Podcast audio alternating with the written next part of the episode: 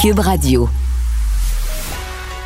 Il manie l'idée, la réflexion, la persuasion, le silence.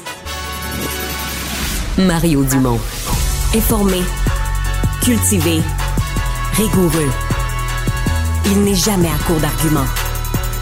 Mario Dumont. Pour savoir et comprendre. Bonjour tout le monde, bienvenue à Cube Radio. Bonne fin euh, d'après-midi. Et ça a brassé cette commission d'examen. Ben, c'est très, très émotif depuis le début. Convoi des camionneurs. Là, on examine est-ce que l'état d'urgence était nécessaire ou pas.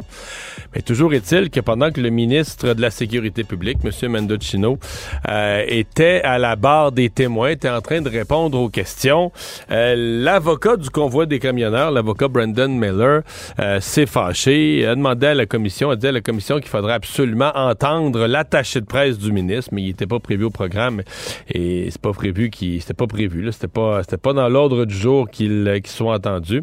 Et donc, euh, ben, euh, l'avocat s'est pris aux cheveux avec le juge Rouleau, euh, l'accusé d'être partial, etc. Et tant et si bien que le juge a dû le faire mettre dehors et c'est la sécurité. Il a finalement sorti par lui-même, mais c'est la sécurité qui s'en venait chercher l'avocat. On rejoint l'équipe de 100% Nouvelles. 15h30, c'est le moment d'aller retrouver notre collègue Mario Dumont. Bon après-midi, Mario. Bonjour. Tu as reçu un petit peu plus tôt, dans le cadre de ton émission, le ministre de la Santé, Christian Dubé. Il, euh, est beaucoup revenu sur le manque de personnel et les fameux TSO, hein, qui sont devenus une façon de gérer aujourd'hui, malheureusement, les employés. On va écouter ensemble ce qu'il avait à dire là-dessus. Les infirmières ont tout à fait raison de demander l'abolition du TSO. C'est devenu avec les années une méthode de gestion. On disait on peut les obliger à rester, puis ça accommodait peut-être les gestionnaires de le faire. Si on amène des horaires de travail qui sont plus flexibles, qui sont décidés par les infirmières, c'est-à-dire qui, sont impliqués dans la gestion de leur horaire, je pense qu'on va être capable d'éliminer le TSO. J'ai excessivement confiance en l'équipe du Trésor pour nous amener au bon endroit dans cette négociation-là. Mario, es-tu confiant que les prochaines négociations, nouvelles conventions collectives et de donner aux infirmières la façon de s'organiser entre elles, entre eux, ça pourrait régler les fameux TSO? Il y a beaucoup de choses là-dedans. Euh, je pense quand même la reconnaissance claire et sans ambiguïté que c'est un problème, que les infirmières ont raison de demander la fin de ça, que ça a simplifié la vie des gestionnaires, que pour les gestionnaires, c'était devenu une façon de gérer. Là, euh, de toute façon, en faisant les horaires, regarde, s'il si en manque une, là, ben, l'autre restera 16 heures plutôt que 8. Euh, donc, je pense que ça, ça ces reconnaissances-là du problème, ça ouvre le dialogue. Euh, bon, on, comprend qu'il veut travailler tout de suite là-dessus. Moi, j'aime l'idée que euh, les horaires vont être décentralisés, que les gens localement vont travailler, que les infirmières localement vont travailler à la définition de leurs propres horaires. Euh, bon, je suis pas. D'abord, il y a urgence d'agir parce que ça fait quand même longtemps qu'on entend parler de ça, les conditions de travail des infirmières. Et là, c'est parce que dans le propos, les, les extraits qu'on a entendus dans le dernier, là, euh, le ministre Dubé parle de sa collègue, la présidente du Conseil du Trésor, de la prochaine négociation. Puis là, on se dit, OK. Mais là, on n'a pas fini de mettre en vigueur les choses qui ont été convenues dans la dernière négociation. Puis là, on se dit, ouais, là, pour régler ce problème-là, est-ce qu'on va vraiment attendre la prochaine négociation? Les conventions collectives viennent à échéance le 31 mars. Bon, là, on va négocier. Euh, combien ça va prendre de temps à arriver à une entente, etc., etc., etc. Tu sais, c'est comme c'est maintenant, c'est maintenant qu'on a des problèmes dans le réseau de la santé. j'espère qu'on va pouvoir, euh, si je me résume, j'espère qu'on va pouvoir, avant la négociation, au moins dans un maximum d'établissements où il y a de la bonne volonté, euh, les gestionnaires localement, commencer ces, ces, modes plus souples d'organisation des horaires de travail euh, pour garder des infirmières. Le problème plus complexe, c'est celui des agences. Là aussi, le ministre reconnaît que c'est devenu là, un peu comme des mauvaises habitudes des gestionnaires. de, de, de, dire, bon, ben là, on, au début, on, a un trou dans l'horaire, on va demander à une infirmière d'agence. Puis à un moment donné, plus d'agence. Mm-hmm. Puis là, à un moment donné, c'est devenu tellement une habitude que ça, ça, a tourné au ridicule. Où les infirmières, une infirmière qui a son poste sur un étage, quitte son poste, se fait embaucher par une agence et se fait prêter au même hôpital pour aller travailler sur le même étage Sauf que là, avec des horaires convenables. Ah, ben oui, là, elle est plus sur le même statut. Là, elle est plus employée de l'hôpital, elle est mm. employée d'une agence. Ça fait que si une semaine, elle part dans le sud avec son chum, elle n'a pas besoin de demander la permission. Elle, avertit l'agence, hey, moi, la telle semaine, 3e de novembre, mais moi, pas disponible. Euh, si elle veut pas travailler la nuit, elle dit, moi, je suis pas disponible la nuit. Alors, tout à coup, là, elle a une capacité de se donner des conditions de travail meilleures, alors qu'elle est retournée travailler sur le même étage qu'avant que les autres collègues. Ça n'a pas de saint bon sens. Ça n'a pas d'allure. Ça serait pas toléré dans aucun milieu de travail. Tu sais, je prends le cas extrême pour caricaturer, mais je prends le cas extrême parce qu'il est réel. On me l'a raconté que ça arrive. Euh, donc là, il y a... Euh, dans le cas des agences, il va y avoir un plus gros coup à donner pour dire oui, ça peut exister des agences privées pour aller combler dans des cas exceptionnels des besoins. Mais ça peut pas faire partie du roulement habituel de la gestion que sur les mêmes étages, dans les mêmes groupes de travail, tu as une couple d'infirmières d'agence tout le temps, puis euh, que celles-là, ben là, elles sont pas forcées de travailler la nuit. Imagine l'atmosphère que ça crée, puis ça, ça contribue au problème de pénurie de main-d'œuvre. Mario, il n'était pas question à un certain moment, je crois que c'était pendant la pandémie, et c'était le ministre Dubé qui avait dit c'est terminé les horaires 9 euh, à 5 du lundi au vendredi pour les agences. On va leur donner que des horaires, euh, euh, peut-être. ouais.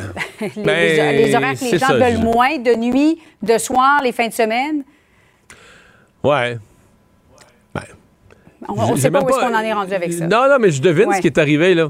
Ce qui est arrivé, c'est que les agences ont dit ah, ben nous autres, dans ces horaires-là, on n'a pas à vous envoyer. La nuit, là. Malheureusement, on n'a pas de gens qui veulent travailler la nuit, on n'a personne à vous envoyer. Donc, euh, les gestionnaires étaient obligés de prendre leur personnel permanent, de les mettre la nuit, puis prendre les agences dans les trous que ça créait de jour. C'est qu'une fois que les agences existent, là, c'est con à dire, mais dans un contexte de... S'il n'y avait pas un contexte de grande pénurie de main-d'œuvre, c'est le gouvernement ou c'est les, établissements qui auraient le gros bout du bâton par rapport aux agences. Mais la pénurie de main-d'œuvre est tellement criante que les agences ont le gros bout du bâton. Alors, je pense que le ministre a dit ça, c'était un vœu pieux, une bonne volonté, je pense qu'il était probablement sincère. Mais je pense pas que ce soit arrivé, là. À la commission Rouleau sur euh, l'état d'urgence, nous avons entendu le, ministre de la Sécurité publique, Marco Mendicino. À la lumière de son témoignage, Mario, est-ce que tu sembles de plus en plus convaincu qu'Ottawa a fait la bonne chose finalement d'avoir recours aux mesures d'urgence? Non, moi je reste, je continue d'écouter, je reste à convaincre. Bon, lui parle évidemment de cette discussion qu'il a eue avec celle qu'on voit là, la, la, euh, la bosse de la GRC, au juste, mm-hmm. juste, juste, avant, juste avant d'avoir une, euh, de, de, prendre la décision finale. En fait, c'est toujours les deux critères. Hein. Pourquoi le gouvernement invoque la loi sur les mesures d'urgence? C'est la combinaison de deux choses une crise qui menace la sécurité nationale et que les lois ordinaires du pays ne peuvent pas régler. Et j'ai pas vu tout le témoignage de M. Mendicino là, qui se continue, puis on va voir les, résumés, mais moi, j'ai pas encore la réponse. J'ai pas encore un oui clair sur les deux euh, sur les deux critères. Puis hier, euh, c'est resté flou, pas à peu près avec les, gens des services canadiens de renseignement, du SCRS, euh, que le, la, notion là, que c'est une crise nationale, euh, ben, elle, serait remplie pour la loi sur les mesures d'urgence. Par contre, pour la loi, eux, au SCRS, ça n'a pas la définition d'une crise nationale. Pour eux, ça n'a pas une envergure nationale. Mais au sens de au sens des mesures d'urgence, ah, là oui, tu dis OK, t'as pas les mêmes critères. Vous avez les, vous appliquez les mêmes lois avec les mêmes définitions mot à mot, mais pas mm. les mêmes critères tu sais, euh, probablement qu'à la fin, ça va rester une interprétation bien, bien, bien mince. On va voir ce que le juge Rouleau va dire. moi, je continue de penser, tu sais, M. Trudeau est quand même habile, puis vendredi, tu sais, il va patiner là-dedans, il va s'en sortir, et il va s'appuyer il va s'appuyer sur ce qu'il y a de plus fort de son bord. C'est la, la, la, la, volonté populaire. Il y, avait un sondage encore il y a une deux, trois semaines. Il y a une claire majorité de la population qui, voulait qu'on libère la ville d'Ottawa, puis qui se dit, garde, il fallait prendre les moyens qu'il fallait, euh, comme on dit, euh, est-ce qu'on a pris, euh, est-ce qu'on a pris un canon à place d'un tue-mouche pour tuer une mouche? Peut-être, mais la mouche est morte, c'est ça qu'on voulait.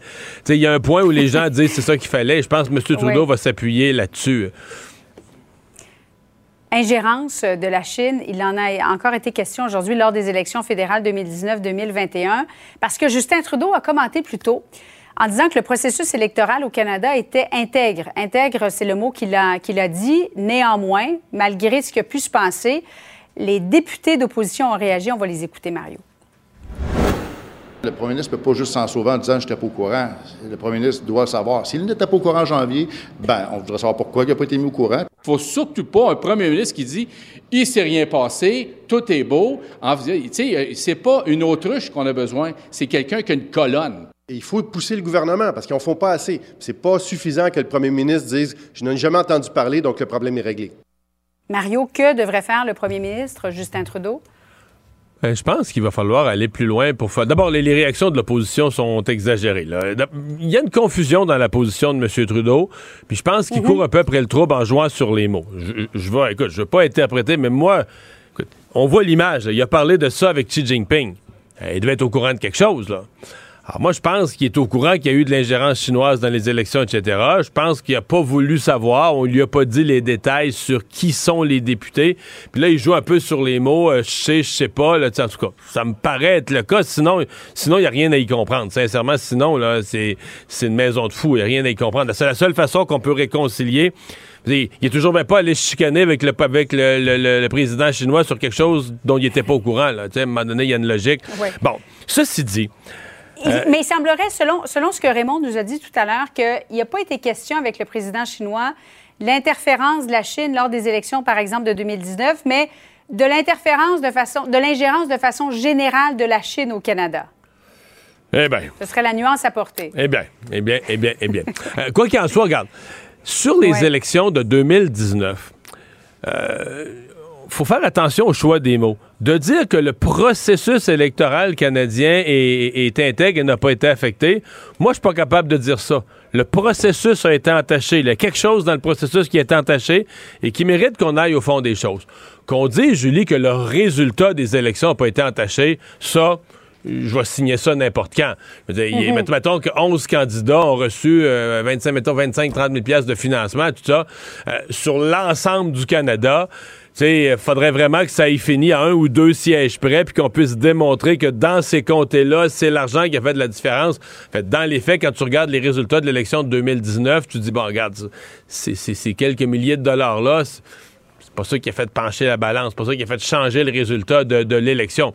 C'est pour ça qu'un côté, restons calmes, mais en même temps, restons calmes, mais prenons ça au sérieux. Pour l'instant, il n'est pas question de dire que ça a changé le résultat des élections, mais si on laisse des pays étrangers jouer dans nos, notre processus électoral sans être punis, sans qu'il y ait de vérification, sans qu'il y ait euh, une alarme qui sonne à quelque part, ben, ils vont le faire plus, plus, plus. Puis là, un jour, on va se réveiller, ben, on va dire il y a un pays étranger qui a pu influer sur le résultat des élections. Donc, c'est ça aussi, c'est une nuance. Les mots sont importants. Le processus, dans le processus, il y a quelque chose qui est venu entacher le processus. Je pense que ce serait pas sérieux aujourd'hui de dire que ça a changé le résultat. Justin Trudeau a été élu pareil, mais euh, c'est ça peut pas rester là. Je pense qu'il faut. Euh, L'Australie, à la suite d'actions comme celle-là, a carrément changé sa loi électorale pour euh, mettre des barrières à l'influence, à l'ingérence extérieure. Mario, merci beaucoup. Bon après-midi à toi. Au revoir. Pour savoir ce qu'il y a à comprendre, Mario Dumont. Alors, Marianne, depuis qu'il a envahi euh, l'Ukraine, je te dis que M. Poutine n'a pas souvent de la visite de dirigeants étrangers. Ben non, c'est ça, ça fait depuis février environ. Que c'est tranquille euh, au Kremlin, la visite? Ça, ben mais là, il a eu de la belle visite. Ben, il y a eu de la belle visite du euh, président cubain Miguel Diaz-Canel qui est en visite à Moscou. Et tu savais, Mario, que la Russie et Cuba ont un ennemi commun? C'est ce qui est sorti de leur rencontre, semble-t-il. Oui. Je sais bien pas lequel. Hein? On se demande qui c'est, mais ce sont les, États-Unis qui sont euh, l'ennemi commun entre la Russie et Cuba. Euh, de savoir que le, président euh, russe Vladimir Poutine et, le président cubain se sont rencontrés, qu'est-ce que ça insinue là? Moi, je veux dire, j'ai vu la manchette, j'ai vu la rencontre, j'ai vu le résumé de la rencontre, puis j'ai vu la conclusion qu'ils ont un ennemi commun c'est quasiment. En fait, l'ensemble de la rencontre, c'est presque une joke. C'est presque une farce dans le sens que. D'abord, l'ennemi commun, Cuba, la Russie, on se croirait en 1900, on se croirait en 1960, euh, 60 ans en arrière. Un, deux, tu dis, écoute, là, euh, dans le cas de Cuba, est-ce qu'ils font encore la bonne chose? Là, est-ce qu'en 2022, c'est encore la bonne stratégie pour Cuba de se coller sur la Russie? Je comprends qu'à une époque, la Russie leur fournissait un paquet de biens, peut-être encore aujourd'hui au niveau militaire et autres, mais peut-être que Cuba devrait plus... Euh, faire des efforts pour travailler avec le Canada, les autres pays d'Amérique, peut-être un jour régulariser sa situation un peu avec les États-Unis. Mais je trouvais que c'était vraiment le loufoque, puis le fait que Poutine qui est isolé sur Terre, qu'il n'y a plus personne qui va le voir, là, tout à coup, oh, quelqu'un va le voir, Cuba, là, un ennemi commun, les États-Unis, mais Cuba, de toute façon, qui peut pas du tout aider la Russie. Ça faisait vraiment, euh, je sais pas comment dire, tu sais, dans un film, à un moment donné, il y a un retour en arrière, tu sais, en noir, tu sais, le film, t'es plus dans le présent, là, t'as un petit bout en noir et blanc. un petit bout en noir et blanc qui était un retour en arrière, j'avais l'impression que c'était ça, leur rencontre. Il ne mord pas à l'hameçon des fausses nouvelles. Mario Dumont a de vraies bonnes sources. On se parle de logement et de coûts du logement, les loyers qui ont beaucoup augmenté. Et on a cette euh, nouvelle aujourd'hui, hausse des loyers depuis cinq ans dans le Grand Montréal. C'est absolument euh, phénoménal. On parle d'augmentation dans certains cas des 50, 60% pour certains logements. Euh, on va discuter tout de suite avec Marco Monzon. Il est directeur général du comité logement Rive-Sud. Bonjour. Bonjour, M. Dumont. et, et, vous êtes intéressé beaucoup aussi au loyer de, des, familles, là, les gens qui arrivent avec enfants et doivent loger une petite famille, c'est plus trop trop facile, hein?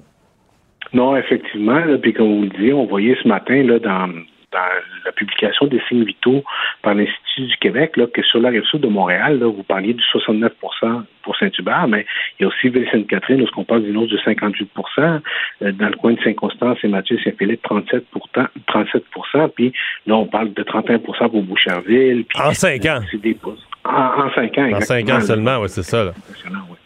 Ouais. Euh, qu'est-ce que vous euh, qu'est-ce que vous observez Qu'est-ce qui cause ces augmentations là mais écoutez, nous, au comité logement Rive-Sud, là, on, reçoit des appels de locataires depuis, plusieurs années là, qui ont des problèmes de logement. Puis les, premières indications que nous, on avons observées qu'il y avait des problèmes, c'est en 2018 à peu près, il y a quatre ans. Puis ce qu'on voit, c'est depuis 2018, le nombre de personnes qui nous ont appelés a augmenté de 134% Donc, sur le terrain, c'est incroyable. C'est, c'est, on était dans une situation où on recevait tellement d'appels qu'on avait beaucoup de difficultés à répondre à la demande. Là, vous, recevez des appels, c'est, quoi, mettons, l'appel euh, normal? Des gens qui ne trouvent pas de logement, des gens qui se plaignent parce que leur logement actuel, le prix a trop augmenté, ils sont plus capables de signer le prochain bail. quel genre d'appel? Exactement. Des, des appels pour ce que vous avez dit, les gens qui, payent trop cher, qui cherchent un logement qui n'en trouve pas, pour harcèlement, pour reprise de logement, euh, des fois qu'on peut on peut douter qu'ils sont malhonnêtes ou que les, les, raisons sont pas bonnes. Souvent on a parlé des, fameuses rénovictions, mais ce qu'on voit aussi présentement, c'est beaucoup le changement d'affectation des, maisons de chambre, des RPA, où les propriétaires disent on va changer l'affectation. Puis ce qu'on nous, ce qu'on constate, c'est que c'est pour faire un coup d'argent avec l'augmentation des des coûts des loyers, le calcul n'est pas difficile. Si, on, peut augmenter le loyer de 69% en changeant de vocation, en changeant toutes les, les personnes qui sont là, c'est un bon move d'affaires pour les propriétaires, mais c'est terrible pour les locataires qui subissent. Ouais. Euh, de l'autre côté, on sait que bon, les, rénovictions puis tout ça, mais, mais on veut que le parc immobilier s'améliore, se rénove. Même on a dit au Québec qu'on avait un parc, un parc de logements à Montréal, dans le Grand Montréal, euh, beaucoup de logements qui faisaient, qui faisaient pitié, qui faisaient dur. Euh, contrôle trop serré des loyers, etc., ça fait que personne rénove. Les gens, bon, du regarde, que le loyer est pas cher, le loyer est pas cher, je le laisse tel quel, euh, les fenêtres, les planchers, tout ça reste tel quel comment, comment on trouve l'équilibre pour avoir un beau parc de logements salubre, en bon état, euh, au, prix, au prix que sont les travaux de rénovation aujourd'hui? Il faut que quelqu'un paye? Mais écoutez, ce qu'on voit ce matin, c'est que les, les, les coûts des loyers ont explosé. Donc, le contrôle, il fonctionne pas très, très bien, en fait, parce qu'on a souvent l'impression que le tribunal administratif, c'est eux autres qui décident du coût des loyers, mais dans les faits, c'est le marché qui décide. Parce que les personnes, les personnes, les locataires qui reçoivent un avis d'augmentation très importante, quand ils voient que partout ça augmente, ils ont peur de perdre leur loyer, ils acceptent ces augmentations importantes-là. Donc, malheureusement, le contrôle qui existe n'est pas suffisant. Il faudrait un contrôle encore plus important, puis notre regroupement, le, des comités de logement et de locataires, une des choses qu'on demande, c'est un registre des baux pour que les personnes, lorsqu'ils négocient leur loyer, se soient faites en toute, en toute connaissance de cause de combien coûtait le loyer précédent, qu'ils aient cette information euh, présente puis euh, accessible, parce que malheureusement, c'est pas le cas actuellement. Qui a le plus de misère à se loger dans vos observations? Familles monoparentales, des gens seuls, familles nombreuses. Qui a le plus de misère à se loger? Mais vous l'avez nommé, effectivement, c'est les familles monoparentales, puis principalement ce que c'est les femmes qui, qui écopent. Malheureusement, c'est souvent le cas dans Ah oui, c'est ça, c'est le pire. Euh, c'est pas les seuls, mais c'est les pires. Les femmes monoparentales avec deux, trois enfants. Puis là, on rajoute les personnes, par exemple, issues de l'immigration récente, qui connaissent plus leurs droits. C'est des cibles faciles pour des propriétaires qui ou des promoteurs qui sont qui, qui veulent faire un coup d'argent. Les aînés, souvent aussi, ils écopent pour ça. Puis les personnes avec des situations de vulnérabilité, malheureusement, c'est ça, c'est ceux qui écopent. Puis quand on pense aux personnes à mobilité réduite, les autres, la, crise est double parce que d'abord, des logements accessibles, il y en a très peu ou il n'y en a pas. Et quand ils sont là, ben ils coûtent très cher. Puis les personnes à mobilité réduite, ben il y en a ils font face à des situations qui sont encore pires que les autres souvent. Le pourcentage du revenu annuel d'une famille, que ce soit un revenu de retraite ou un revenu de travail euh, ou un revenu de prestation, euh, vous venez de parler de personnes handicapées, euh, le pourcentage du revenu qui va au logement dans votre esprit depuis, depuis cinq ans, mettons, il, est en hausse?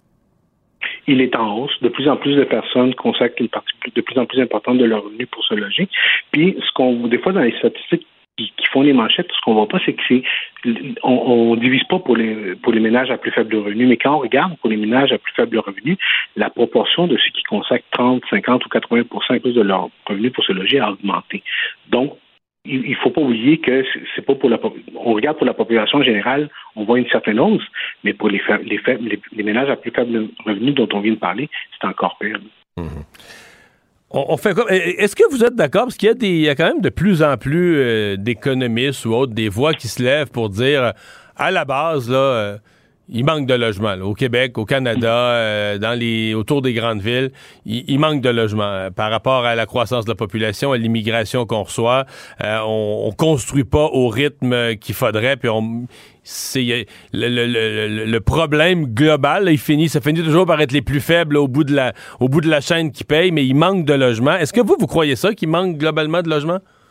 Mais je pense que oui, effectivement, il manque de logements. Puis malheureusement, dans, les quatre dernières années ou dans les cinq dernières années qu'on voyait les problèmes arriver, il y a eu très peu d'investissements juste pour ce qu'on, quand on parle de logements sociaux. ça aurait été vraiment l'occasion de, faire quelque chose d'important pour les, ménages. On aurait pu investir massivement en logement social, mais on a manqué notre coup.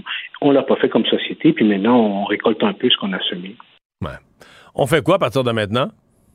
Mais il faut, il faut faire du logement social. Il faut investir massivement dans le logement social. Il faut s'assurer de protéger le parc de logements locatifs maintenant en s'assurant, par exemple, que les, locataires qui ont besoin de faire des réparations, bien, ils puissent faire faire les réparations par les propriétaires. On parle d'un contrôle des loyers aussi pour s'assurer que les, les, prix n'explosent pas. Là. Tantôt on le mentionnait, les, les prix des loyers ont explosé. Il faut protéger les ménages à plus faible revenu. Puis euh, voilà. Il faut, il faut que tous les paliers de gouvernement travaillent ensemble, que ce soit fédéral, provincial et municipal.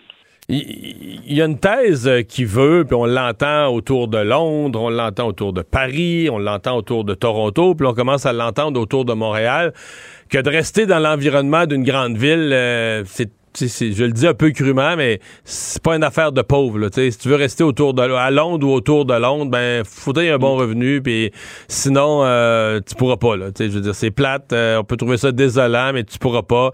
Euh, tu vas devoir quitter, t'en aller en lointaine banlieue ou en région. Est-ce qu'on est en train de vivre ça à Montréal?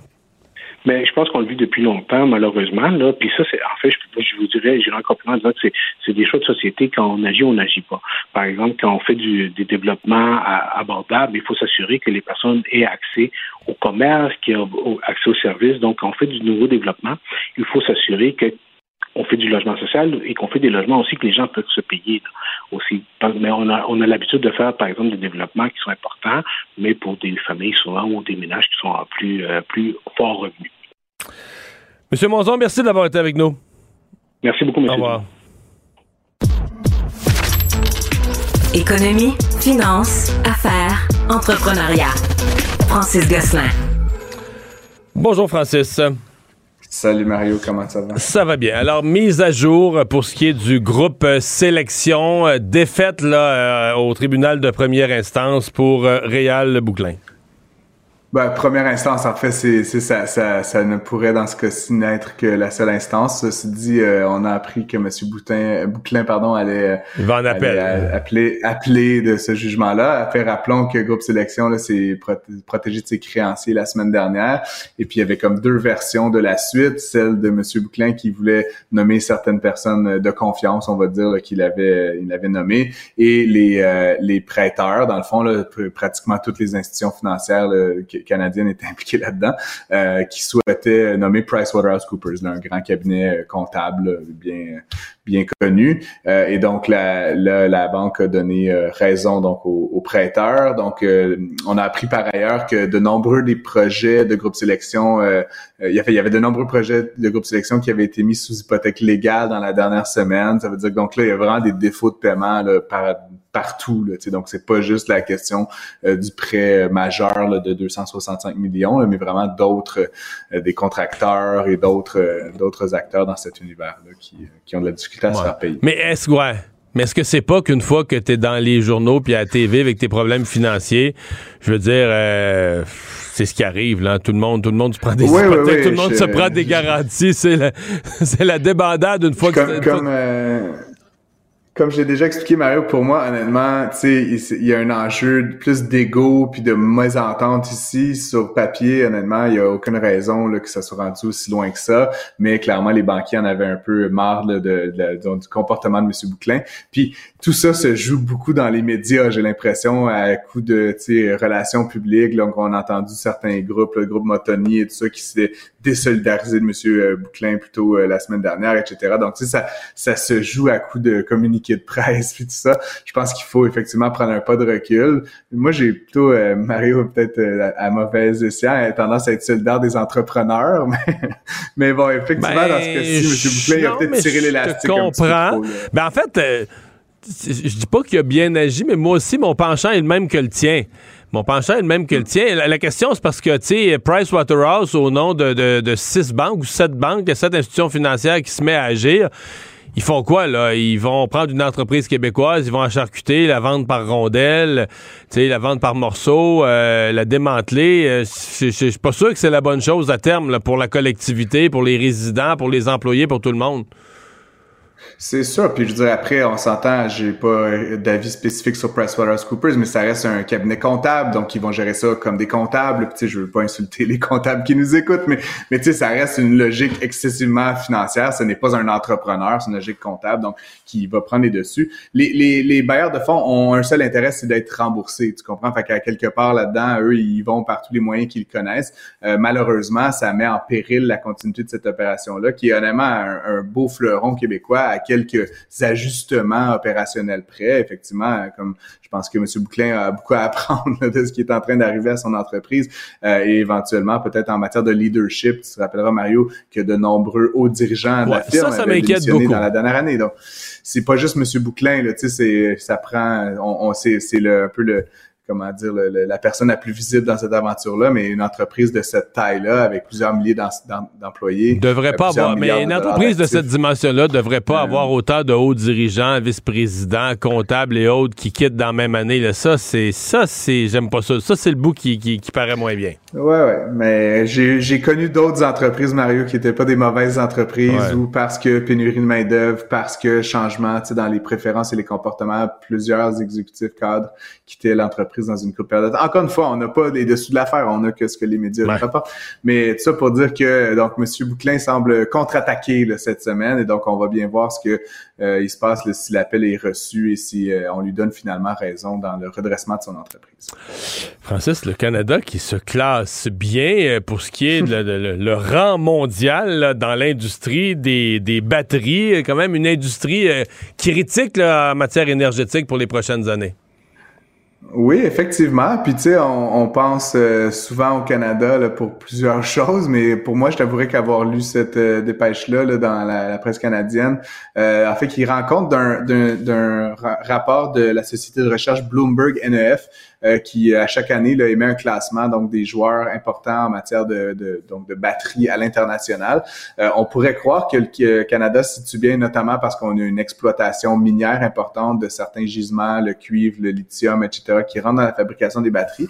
Mais vraiment, le rapport montre là, que toute l'intégration de la chaîne de valeur est bien présente au, au Canada et qu'on se situe maintenant deuxième au monde derrière la Chine. tu sais, si tu regardes, mettons, la taille des économies, la population, être deuxième derrière la Chine, c'est quand même, euh, c'est, on, est, on est plus, on est plus gros qu'on devrait l'être. Et ça, c'est la position du Canada, mais le Québec, je pense, dans cette industrie-là, quand même, on n'est pas banal dans le Canada. On est un joueur, peut-être en croissance, mais, mais c'est un secteur sur lequel on mise beaucoup, donc c'est quand même prometteur. Oui, oui, effectivement. Puis bon, le, rapport de Bloomberg NF euh, ne, ne donne pas des détails régionaux, mais effectivement, le Québec certainement est un acteur hyper important au Canada en matière de, d'électrification de, de, de production de batteries. Euh, il est mentionné dans le rapport qu'un des, des éléments qui pèsent dans la balance, c'est que la, non seulement on produit de manière importante ces minerais, on les convertit, on fabrique les batteries, on, les, on a fait de l'assemblage, euh, mais il y a aussi euh, tout cet approvisionnement-là qui est, qui est alimenté par une énergie propre. Puis c'est encore une fois une chance un peu géographique qu'on a au Québec et en Ontario particulièrement d'avoir une quantité d'énergie hydroélectrique importante.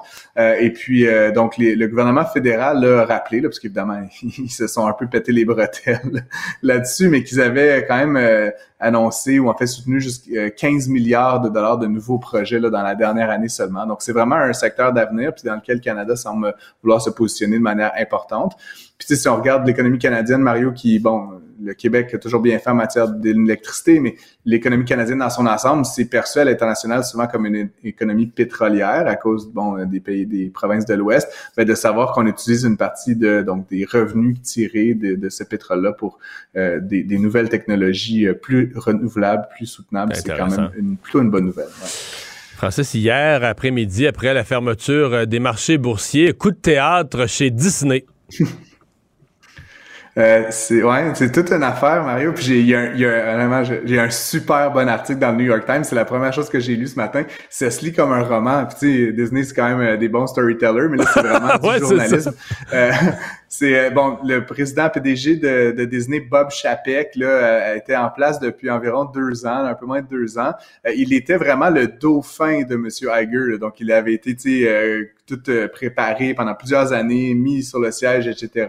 C'était vraiment son préféré. Eh bien, deux ans après, un peu moins de deux ans là, après son entrée en poste, il y a eu donc un rapport là, trimestriel récemment où on en avait parlé. Là, Disney avait perdu, là, je pense, 1,5 milliard de dollars. Il expliquait ça par des investissements. C'était le fonds du baril de certaines affaires, mais ça pour dire le ton de M. Chapek qui était un peu trop jovial puis un petit peu trop euh, euh, heureux de tout ça aurait découragé un grand nombre de cadres exécutifs jusqu'à faire intervenir le conseil d'administration.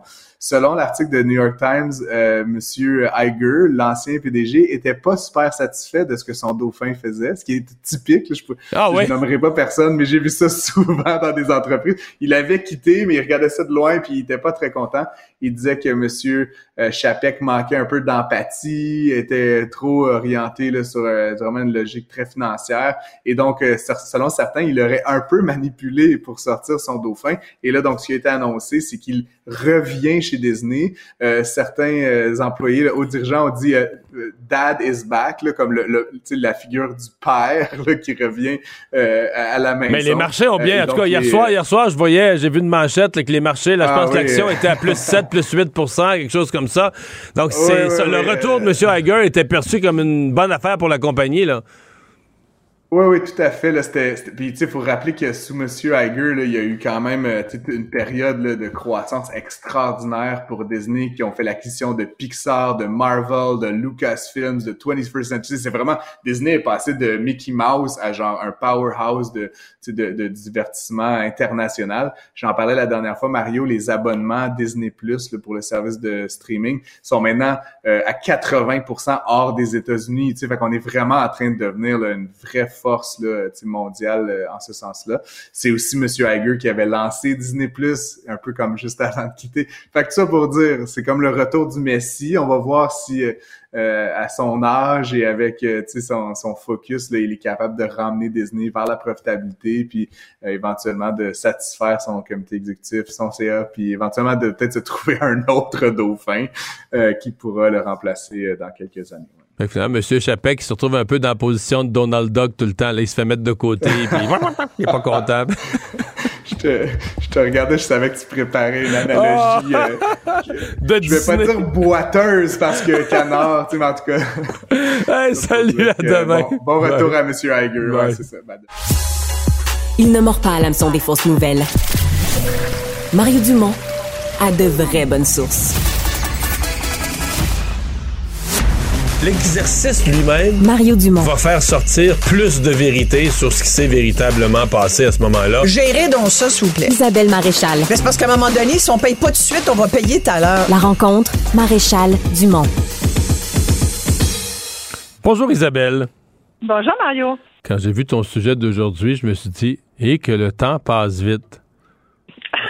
Pour vrai, on, on, souligne, on souligne ou on célèbre les 25 ans du Viagra. Euh, ça me ça fait pas si longtemps que ça, parce que quand c'était arrivé pour les plus jeunes, quand c'est arrivé sur, le marché, cette invention-là, puis ça a été vendu, c'était toute une nouvelle pour l'humanité. Eh, tellement, écoute, ça a été tout de suite vendu, marketé comme la pilule miracle. Et, effectivement, le temps passe vite parce que ça va faire bientôt 25 euh, ans. Et je trouvais que c'était intéressant de s'intéresser aux effets euh, de cette pilule-là, de cette pilule donc considérée miraculeuse. Écoute, il y a eu euh, 65 millions d'ordonnances. Ça, c'est un des chiffres que j'ai trouvé là. Puis c'est, c'est pas euh, euh, c'est pas de 2022, là, c'était il y a une couple d'années. Il y a eu évidemment des milliards de, de comprimés qui ont été vendus exact aussi par la suite. Euh, et encore aujourd'hui sur le web, tu peux en trouver. C'est sûr qu'aujourd'hui, c'est un nom générique, quasiment Viagra. D'ailleurs, euh, il y a eu d'autres. Jusqu'en 2019, Pfizer, qui est le fabricant, avait avait donc tous les droits, mais aujourd'hui, il y en a d'autres qui ont pu venir sur ce marché-là. Il y a Cialis, il n'y a pas que Viagra. Hein. Maintenant, il y a plusieurs autres compagnies euh, qui ont fait, qui font leur chou gras encore aujourd'hui avec ce médicament-là, qui est un médicament contre l'impuissance masculine. Il faut quand même le dire, Mario. C'est un médicament qui est venu dire aux hommes, regardez, là, inquiétez-vous plus, les gars. Vous avez juste à prendre cette petite pilule bleue et ça va bien aller. Et euh, tu vois, euh, j'ai eu l'occasion de faire un documentaire pour. Euh, c'est pour ça que je me suis intéressée à la chose. J'en ai fait un documentaire que, je produis, qui est d'ailleurs diffusé ce soir à la télévision de Radio Canada, qui est porté par le comédien Vincent Gratton. Et, on a donné la parole à des Québécois pour voir un peu où en était leur santé sexuelle après 25 ans d'utilisation de Viagra tu sais, la santé sexuelle masculine, on n'en parle pas tant que ça. On parle plus de la sexualité féminine euh, parce que les filles, les femmes en parlent plus. On est, on est peut-être plus euh, ouverte à en discuter. Vous, en gars, c'est pas un sujet que vous abordez tellement. Hein? En parles-tu, toi, avec tes amis? Non, pas tant, mais je veux dire, parce que tu parles de la sexualité masculine, mais tu pourrais mettre euh, tous les sujets masculins, masculines sont moins discutés, là. Exactement, exactement. Puis quand il s'agit, tu sais, je te disais tout à l'heure, c'est un médicament contre l'impuissance masculine. C'est vraiment un médicament dont l'enjeu central, c'est la performance. quand on parle de sexualité masculine, euh, pour un gars, euh, ça veut dire être valorisé par son érection. les, les, gars à qui on a parlé, les hommes qui ont témoigné dans le documentaire le disent. Pour eux, là, le, le, le suprême de la virilité, c'est un pénis bien bandé. Et puis pour bien des femmes aussi, c'est la même chose. Des images qui ont été mythifiées, surdimensionnées par la porno. Puis aujourd'hui, ce qu'on se rend compte aussi, c'est que la pornographie, puis le, euh, la pornographie qui est présente dans la vie de pas mal tout le monde aujourd'hui, y compris les jeunes, c'est qu'on en est venu Surtout à une les jeunes, peut-être. Oui, oui, les jeunes, oui, oui, tout à fait. Les très jeunes, semble-t-il. Oui, des très jeunes, effectivement. Puis, tu sais, on parlait de l'influence des jeux vidéo. L'autre jour, je, voyais des chiffres comme quoi euh, les jeunes euh, de, secondaire collégial, de, ils passent 15 heures à peu près euh, à gamer ou sur les jeux vidéo. C'est sûr que si tu sur Internet, tu reçois des annonces, tu t'en demandes pas puis t'en reçois. Donc, euh, il y a quelque chose là-dedans qui, qui, est devenu euh, comme une espèce de passage obligé. bref, ça atteint le désir. Et aujourd'hui, et c'est ça que je trouve intéressant de se dire, après 25 ans de Viagra, est-ce que cette pilule-là est capable de compenser pour la perte de désir que beaucoup de gens vivent aujourd'hui? Et, qui se transmet, qui se traduit, pardon, par souvent une dysfonction érectile, mais aussi par une routine, par un désintérêt. Je disais dernièrement, c'est que de plus en plus de jeunes euh, qui décident de ne pas avoir de relations sexuelles avant le mariage. Il y a un courant là, qui, qui nous vient euh, du sud des États-Unis, de ce qu'on appelle la Bible Belt, mais il où là-bas, là, c'est très, très, très mis à l'avant. la virginité, par exemple. Pour des raisons religieuses pour des régions, oui, de Bible Belt, là, c'est l'espèce de ceinture. Mais est-ce qu'il y en a qui euh, veulent répéter ça pour des raisons de, non religieuses, de garder le mystère ou de garder le, le, oui. Ah oui? Oui, puis. J'ai pas entendu cette tendance. Ben, et c'est une tendance, ça reste marginal. mais, mais quand tu regardes, euh, quand, quand tu dis des choses là-dessus, il y en a effectivement, puis ça pourrait être l'objet d'un autre documentaire. Je trouve ça fascinant, moi, que des jeunes de 18, 19, 20, 25 ans se, garde, entre guillemets, pour, euh, une virginité pour la personne avec qui ils estiment vouloir passer le reste de leur vie. Il pourrait changer d'idée vite, par exemple, l'histoire d'un seul soir. C'est le genre ah, d'affaire, c'est le genre, le genre de, d'engagement qu'il faut que tu reprennes de chaque matin, chaque soir. Exactement, mais c'est quand même fascinant de voir ça. Ça veut dire, que tu dis, est-ce que c'est pour des raisons religieuses? Il peut y avoir plein de raisons. Ça peut, c'est une façon aussi peut-être de repousser la chose et de dire, regarde, euh, moi, je veux pas penser à ça. Je fais plein d'autres choses dans ma vie. Tu sais, il y, a des gens qui sont autant il y a des gens qui sont polyamoureux, qui collectionnent, autant il y a des gens qui sont euh, inamoureux, c'est-à-dire eux, l'amour ne fait pas partie de leur vie. Il y a d'autres choses que ça, puis ils ont une vie pleine quand même. Alors, ça veut dire que tu mets de côté le rapport sexuel, puis il y a des couples aussi qui vivent sans rapport sexuel parce qu'ils se disent, nous, c'est autre chose. la vie t'amène parfois euh, ailleurs. Tu sais, dans, le documentaire, on commence tout de suite avec euh, Winston McQuaid, qui, euh, qui lui euh, a, beaucoup parlé du rapport de la sexualité chez les hommes, qui a beaucoup contribué à libérer la parole masculine. Je trouve que Winston est un homme fabuleux, tu sais, qui à son âge continue, c'est un bel homme et tout. Puis il a parlé de sexualité après son, son cancer de la prostate. Il racontait à quel point ça l'avait ça l'avait vraiment euh, atteint dans sa, dans sa masculinité. Si tu veux, il y a un extrait du documentaire que j'aimerais te faire entendre. C'est comme si on remettait en question toute ma masculinité. Et moi, tu me fais pointer sa rue à me dire Hey, ce gars-là bande pas. Claire de même. Confiance et paresse. Oh, paresse parce que j'ai rien à faire. J'ai juste à prendre le comprimé puis j'ai une garantie. Et la confiance, c'est que c'est vrai que ça en donne. Tu vois, et Winston, Winston qui dit ça m'a remis en cause dans ma masculinité. Puis le gars que tu entendais après, c'est Pascal, un camionneur, 45 ans, type mal alpha, fait de la moto. Puis il a hésité avant de témoigner parce que ce qui est fabuleux, c'est qu'on a réussi à avoir des témoignages. Puis lui, il disait Je vais tout faire pointer du coup de doigt comme le gars qui bande pas. Il n'y a aucun gars qui veut avoir cette étiquette-là. Puis lui, il disait qu'il prend du Viagra depuis plusieurs années.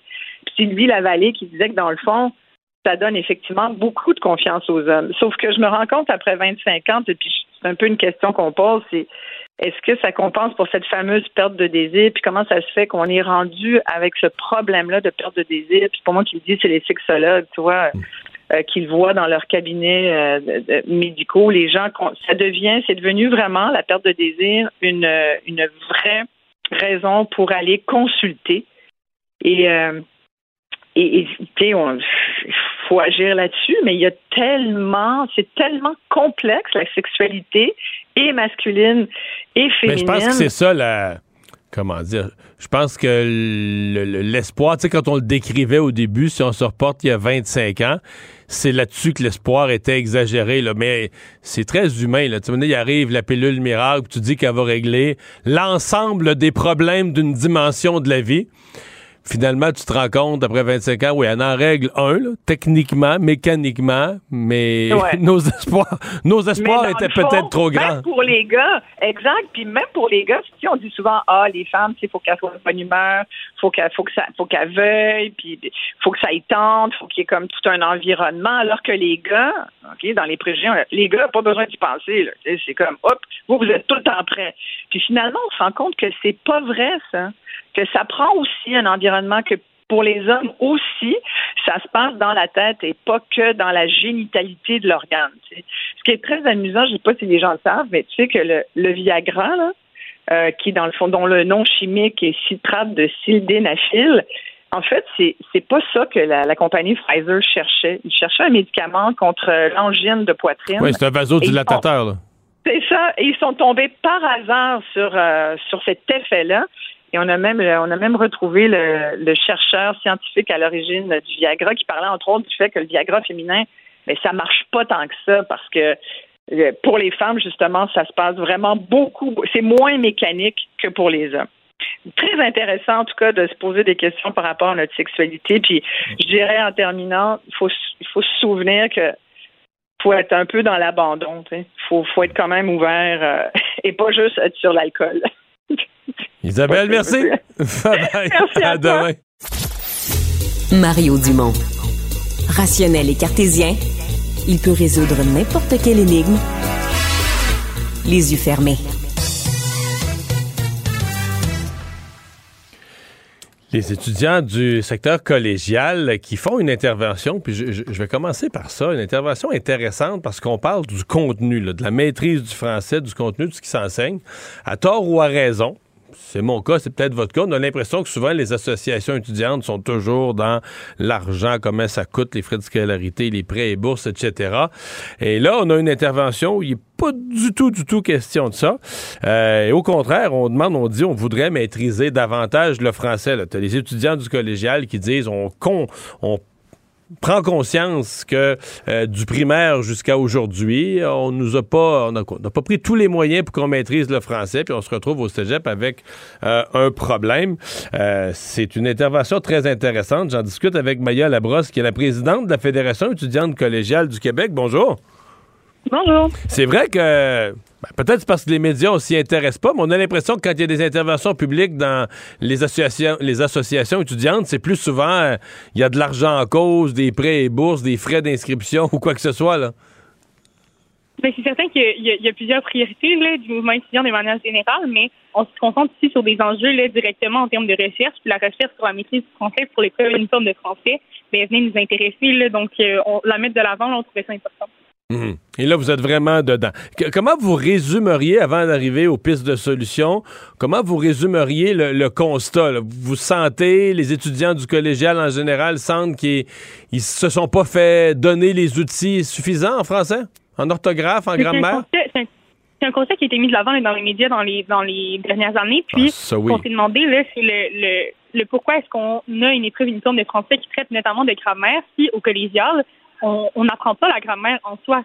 On se rend compte que c'est quelque chose qui est appris avant, qui doit être acquis avant. C'est après ça de demander aux étudiants du collégial euh, d'aller faire un, examen sur la question s'ils sont pas outillés d'avance, ça devient un peu contre-productif. Hmm.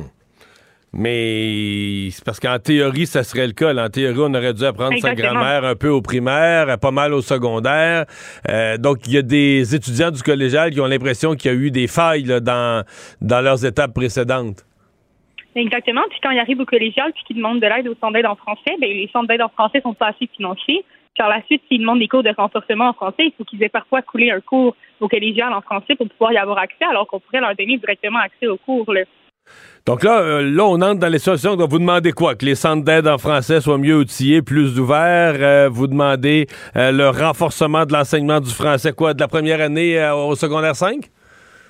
Mais dès le primaire et, le secondaire, s'assurer que, de un, le personnel enseignant ait, les ressources pour pouvoir le faire, puis par la suite, justement, qu'il y ait un, nombre minimal d'heures qui soit euh, nécessaire à l'apprentissage du français dès le primaire et le secondaire, mais aussi par la suite qu'on parle de didactique du français au collégial. comment est-ce qu'on enseigne le français? Euh, à l'heure actuelle, c'est des cours de littérature, mais comment est-ce qu'on l'enseigne? C'est vraiment important en termes de pédagogie. Là, si on veut que les choses collent, puis que ça puisse être des apprentissages là, qui sont réellement euh, bénéfiques là, à la fin.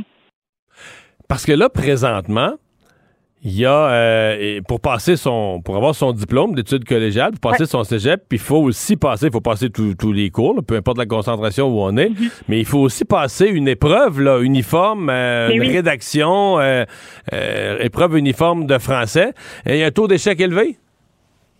Mais il y, a, un taux d'échec certainement, puis, puis on pense qu'il y a une modernisation qui est nécessaire avec cette épreuve-là. Là. Ça fait presque 25 ans que c'est la même épreuve, puis qu'on la modifie pas. Puis on a vu là, dans, les, dans les dernières années que il y a des changements qui ont été faits de manière euh, qui n'étaient pas là, à cette épreuve-là à cause de la, de COVID. Tu Puis on pense qu'il y a moyen là, justement de bénéficier de ces apprentissages-là qu'on a eu pendant la COVID, puis de rendre l'épreuve virtuelle, puis de permettre euh, l'accès au logiciel euh, antidote pour euh, cet examen-là. Oh, donc, vous voudriez qu'il y ait le, logiciel de correction. J'entends des gens dire Ouais, mais là, s'ils utilisent un logiciel pour les corriger, c'est parce qu'ils ne savent pas écrire? C'est pas une question de niveler vers le bas, là, au contraire. C'est c'est une question de, justement le contexte de les prévisions de français est artificiel. On est dans une classe avec un papier, un crayon, puis même pas assez de dictionnaire pour tout le monde. Puis on s'attend à ce que tout le monde puisse être en mesure de corriger ses fautes, puis de, réaliser les fautes qu'il fait. Alors je pense qu'il y a vraiment pédagogiquement quelque chose d'intéressant à faire quand les gens ils peuvent voir c'est quoi leurs erreurs, puis après ça en apprendre. Euh, donc voilà, puis, puis dans le, la vie en général, les gens ont accès à ce genre d'outils-là pour pouvoir se corriger et tout. Donc, vraiment, d'évaluer un contexte qui est artificiel. Est-ce que c'est bénéfique pour tout le monde? Est-ce qu'on en ressort euh, avec un apprentissage ou on en ressort juste avec une note à la fin qui ne vaut pas grand-chose si on si c'est dans un contexte artificiel?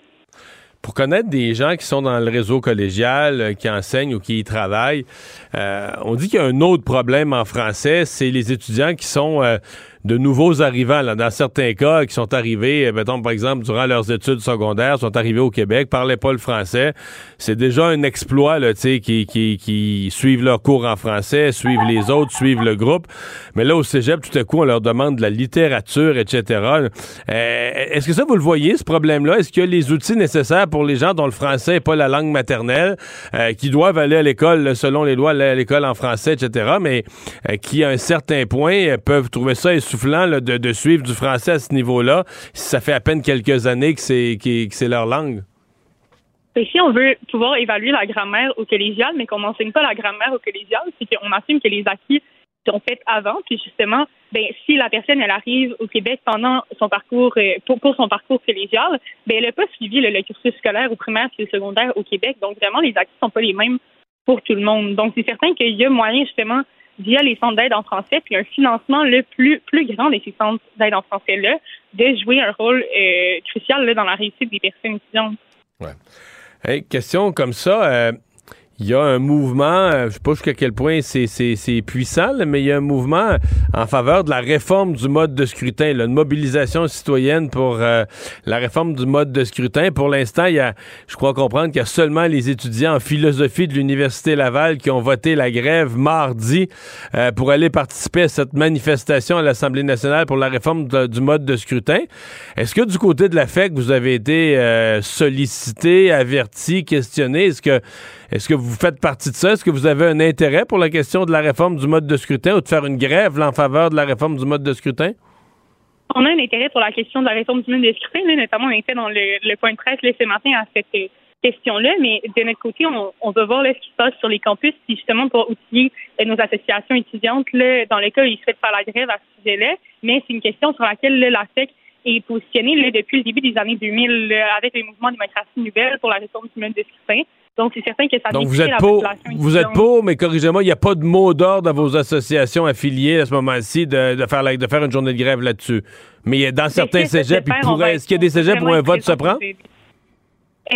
actuellement, là, euh, c'est encore là, euh, en discussion, là, mais la manifestation sera la semaine prochaine, donc on verra les résultats. OK. Ben, on va, on va surveiller ça. Vous, est-ce que vous allez être là vous-même à la manifestation? Oui, je vais y être.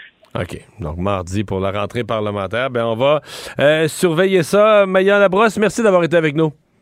Merci beaucoup. Au revoir. Mario Dumont. Le seul atlas dont vous avez besoin. Un adolescent de 17 ans poignardé. Une autre femme assassinée. Il est visé par des allégations d'inconduite sexuelle. Les formations politiques s'arrachent le vote des familles. Comment faire fructifier votre argent sans risque? Savoir et comprendre les plus récentes nouvelles qui nous touchent. Tout savoir en 24 minutes. Avec Marianne Bessette et Mario Dumont. En manchette dans cet épisode, l'ex-chef des Hells Angels, Salvatore Cazzetta, forcé de prendre sa retraite. Une mitraillette en plastique a causé le confinement du collège Lionel Groux et les cégepiens réclament un changement pour améliorer la maîtrise du français. Tout savoir en 24 minutes. Tout savoir en 24 minutes. Bonjour à tous et bienvenue à Tout savoir en 24 minutes. Bonjour Mario. Bonjour. Ce matin, on a appris que l'ex-chef des Hells Angels, Salvatore Cazzetta, a pris sa retraite forcée. C'est quand même un, un, processus qui est pas, euh, qui doit être du moins unanime là, dans, dans, les, dans les gangs de, dans les organisations. Dans la Constitution. dans les, organisations criminelles. Dans la Constitution oui, des organisations criminelles. Oui, exactement. Donc, ils ont été, il, il a été mis à la porte un peu. Là, donc, on l'a forcé à, à, prendre sa retraite. Euh, selon des informations qui ont été obtenues par euh, notre bureau d'enquête euh, au Journal de Montréal. Ça faisait quand même près de 17 ans qu'il était euh, dans les membres, dans les Hells, et on le surnommait surtout Sal ou La Barbe pour tous ceux et celles qui le connaissaient de, de ce nom-là. Ouais. Je me demande toujours, c'est souvent, euh, c'est triste à dire, mais la façon dont on se débarrasse des gens est un peu plus violente que ça. Lui s'est fait montrer, t'es plus le leader, t'es plus, euh, t'es plus le, type clé, euh, mais on semble quand même lui permettre une certaine forme de prise de retraite paisible. Je sais pas jusqu'à quel point on peut, on peut être paisible et dormir tranquille quand on a fait ce travail-là, mais enfin. Enfin, enfin. Ouais, puis en fait, les, les L sont passés au vote là, quand il est question de, de, d'écarter un membre de, de l'organisation, mais ça n'a pas vraiment été possible de savoir si ça a été nécessaire dans le cas de Kadzeta. Donc, euh, c'est vraiment euh, une chose qui est, qui est différente de quand on se rappelle Maurice Momboucher a été lui-même écarté euh, de, de, de l'organisation il y a hmm. de ça quelques années. Ouais, lui était en prison. Ouais, ouais, ouais, c'est ça. en prison.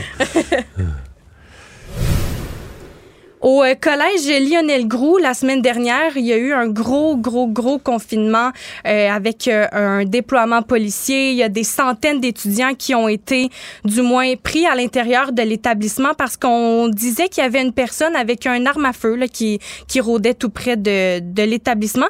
Et ce serait une mitraillette en plastique qui aurait été acheté dans un magasin, un party expert là, qu'on on connaît. C'est un magasin dans lequel on va acheter des déguisements d'Halloween, des accessoires d'Halloween. Ben cette mitraillette en plastique-là a été achetée quelques minutes avant d'avoir été aperçue tout près de l'établissement et c'est ce qui a du moins euh, provoqué ce, Donc, un jeune se promenait avec dans un sac. Quelqu'un a vu passer ça? Non, mais ben, c'était même pas dans un sac. C'était normal. Euh, il okay, ça découvert complètement. Ben, du moins, c'est ce que je crois parce que euh, on a reçu à l'émission de Richard Martineau François Gauthier, qui est vice-président de la Fédération sportive, d'Airsoft. Puis lui, disait que normalement, les armes, quand tu pratiques le Airsoft, tu dois le, le, le, transporter dans un sac, chose qui n'a mais ça, je pense que c'était même pas. C'était-tu un airsoft ou ça avait l'air? En tout cas, les ben, images j'ai vues, ça a l'air carrément d'un jouet. Mais c'était un arme de type AK-47. Pour ceux qui se connaissent en, en armes, c'est facile de faire la distinction. Mais pour ceux et celles qui connaissent pas, quelqu'un qui voit de loin, quelqu'un qui voit très qui loin. Voit de loin. Oui, oui. Souvent, des, on entend souvent des hallucinations. On s'en doutait un peu. Là. Ça faisait une journée ou deux que ça circulait. Que bon, mais est-ce qu'on pouvait prendre un risque? Et est-ce que le fait qu'il y avait eu deux confinements le vendredi d'avant. Ça, c'est arrivé vendredi dernier, mais est-ce que le fait qu'il y avait eu deux, confinements le vendredi précédent, ça mettait tout le monde un peu plus nerveux, un peu plus sur les dents? Euh, peut-être. Mais une fois, une fois que tu as un témoignage d'un citoyen qui dit Moi, j'ai vu quelqu'un se promener, des fois, tu peux en avoir plus qu'un, avec ce qui, qui rôdait autour du cégep avec une arme. Euh, je sais pas qu'est-ce que la police peut faire d'autre que, que, prendre la précaution suprême. Euh. Oui, exactement, parce que les, les mitraillettes jouets de, de, ce genre sont encore en vente, même euh, après hmm. l'événement qui est survenu la semaine dernière. Puis, ben, la, la régie intermunicipale de police terrestre de Blainville s'est dit, ben, qu'est-ce qu'on peut faire d'autre? c'est sûr qu'il peut y avoir des recommandations quand on achète des jouets ou faire un ben, peu comme avec les armes airsoft, puis de dire quand vous en achetez un, transportez-le dans un sac pour pas créer une fausse, une fausse alerte. Ouais. Mais si vous voulez avoir la paix, parce que dans le fond, l'individu, là, il n'a pas été retrouvé sur place, il avait continué son chemin, mais il aurait pu se faire interpeller d'une façon quand même euh, musclée, là. Oui, si vous voulez éviter, si vous voulez éviter de créer tout un émoi et de vous faire interpeller, transportez peut-être ça d'une façon qui soit un peu plus discrète. Exactement. Puis il n'y a aucune accusation, euh, je, tiens à préciser, là, qui va être euh, portée contre le jeune homme. Puis ce que j'ai compris, c'est que le jeune homme s'est jamais rendu compte de rien, il savait même pas que c'était à cause de lui. il a entendu parler du confinement, mais il s'est même pas rendu compte que c'était à cause de lui. Puis justement, par rapport à l'apparence des, euh, des des jouets, le mitraillette. Je trouvais ça intéressant. Richard a posé la question, je rappelle, à François Gauthier, vice-président de la Fédération sportive d'Airsoft. Euh, qu'on, est-ce qu'on est vraiment obligé d'avoir des armes qui ressemblent à des vrais quand c'est une question de jeu? On peut l'écouter. Dans l'encadrement du Airsoft, c'est sûr, comme vous l'avez dit, c'est une ambiance un peu euh, guerrier, un peu réalistique que les joueurs de la communauté recherchent. Euh, c'est sûr que si on regarde au niveau de la légifération en Californie, il y a toujours un moyen avec euh, la coloration du bout du canon directement de pouvoir le changer de couleur. J'ai vu la photo, effectivement, c'est une représentation. Est-ce que c'est euh, un pour un comme une vraie? Non, parce que rapidement, on le voit que c'est un jouet à la forme qu'elle a, à la grandeur qu'elle a. Mais effectivement, quelqu'un qui ne connaît pas les armes à feu, qui ne connaît pas ce milieu-là, pourrait se méprendre et dire que c'est une arme à feu. Donc, euh, pour les connaisseurs, euh, oui, c'est évident, mais pour euh, certaines personnes, non. Dans d'autres cas. Tout savoir en 24 minutes. La la Fédération étudiante collégiale du Québec trouve que les cégepiens sont mal préparés pour faire face aux exigences en français. Ils demandent des changements. On demande notamment plus d'heures qui sont consacrées à l'enseignement du français chaque année dans les écoles. Primaire au secondaire. Du primaire au secondaire pour être prêts à leur arrivée au cégep. Ils demandent aussi l'accès à un logiciel de correction qui serait dans le cadre d'une refonte complète de l'épreuve uniforme de français. Cette épreuve-là, je rappelle que c'est une épreuve que tu dois passer pour obtenir ton diplôme d'études collégiales. Donc, c'est la présidente Maya Labrosse qui en a fait, euh, qui en a fait l'annonce et qui était d'ailleurs à ton micro, euh, Mario.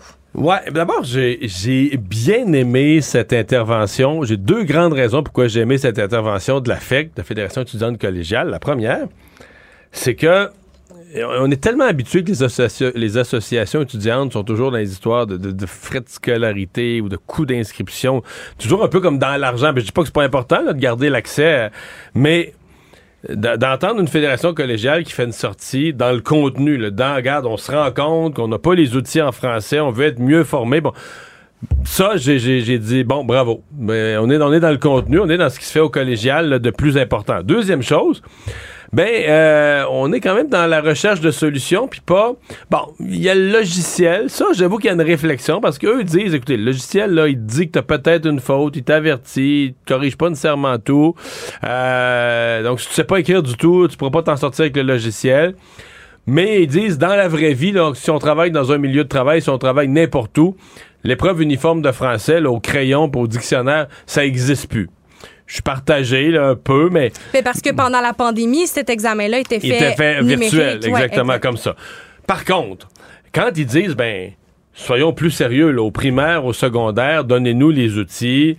Euh, l'épreuve uniforme de français, on nous demande d'avoir une bonne grammaire, mais durant les quatre cours de français au cégep, on enseigne très peu ou pas du tout la grammaire, on enseigne plus la littérature, etc. Là, je pense qu'ils ont une intervention tout à fait intéressante et j'espère, j'espère qu'ils vont obtenir une, une écoute.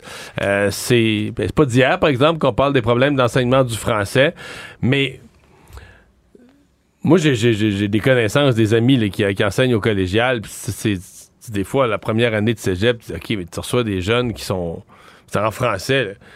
On te demande de leur donner un cours de littérature, mais ils savent essentiellement très peu lire puis pas du tout écrire. Mais c'est parce que les fautes sont corrigées seulement dans les cours de français. Tu y a, on, on, dit dans, dans, un article du journal de, de Montréal qu'un élève peut obtenir 100% dans un examen de compréhension D'une autre matière ou même de lecture, c'est oui, même si les réponses sont bourrées de fautes. Ouais.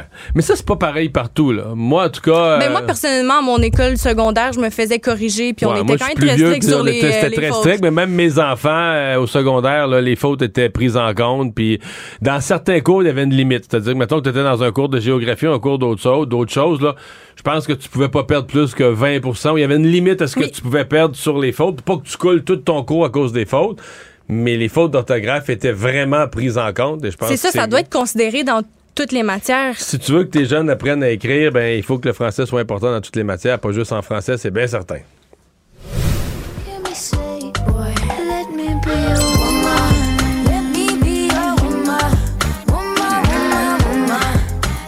Hier, Mario, on parlait de la plateforme TikTok sur laquelle tu navigues euh, parfois à temps perdu pour regarder des petits trucs de recettes. Mais ben là, il y a la vedette de TikTok qui est une danseuse québécoise qui s'appelle Angie Augustin ou euh, qu'on peut toujours surnommer Citron Rose, qui a été recrutée Citron Rose, c'est quoi? C'est son nom TikTok? C'est son nom TikTok, ah, c'est son nom de vedette. Euh, elle a été c'est son nom de TikTok famous. Oui, c'est ça. c'est pour ça qu'il faut dire.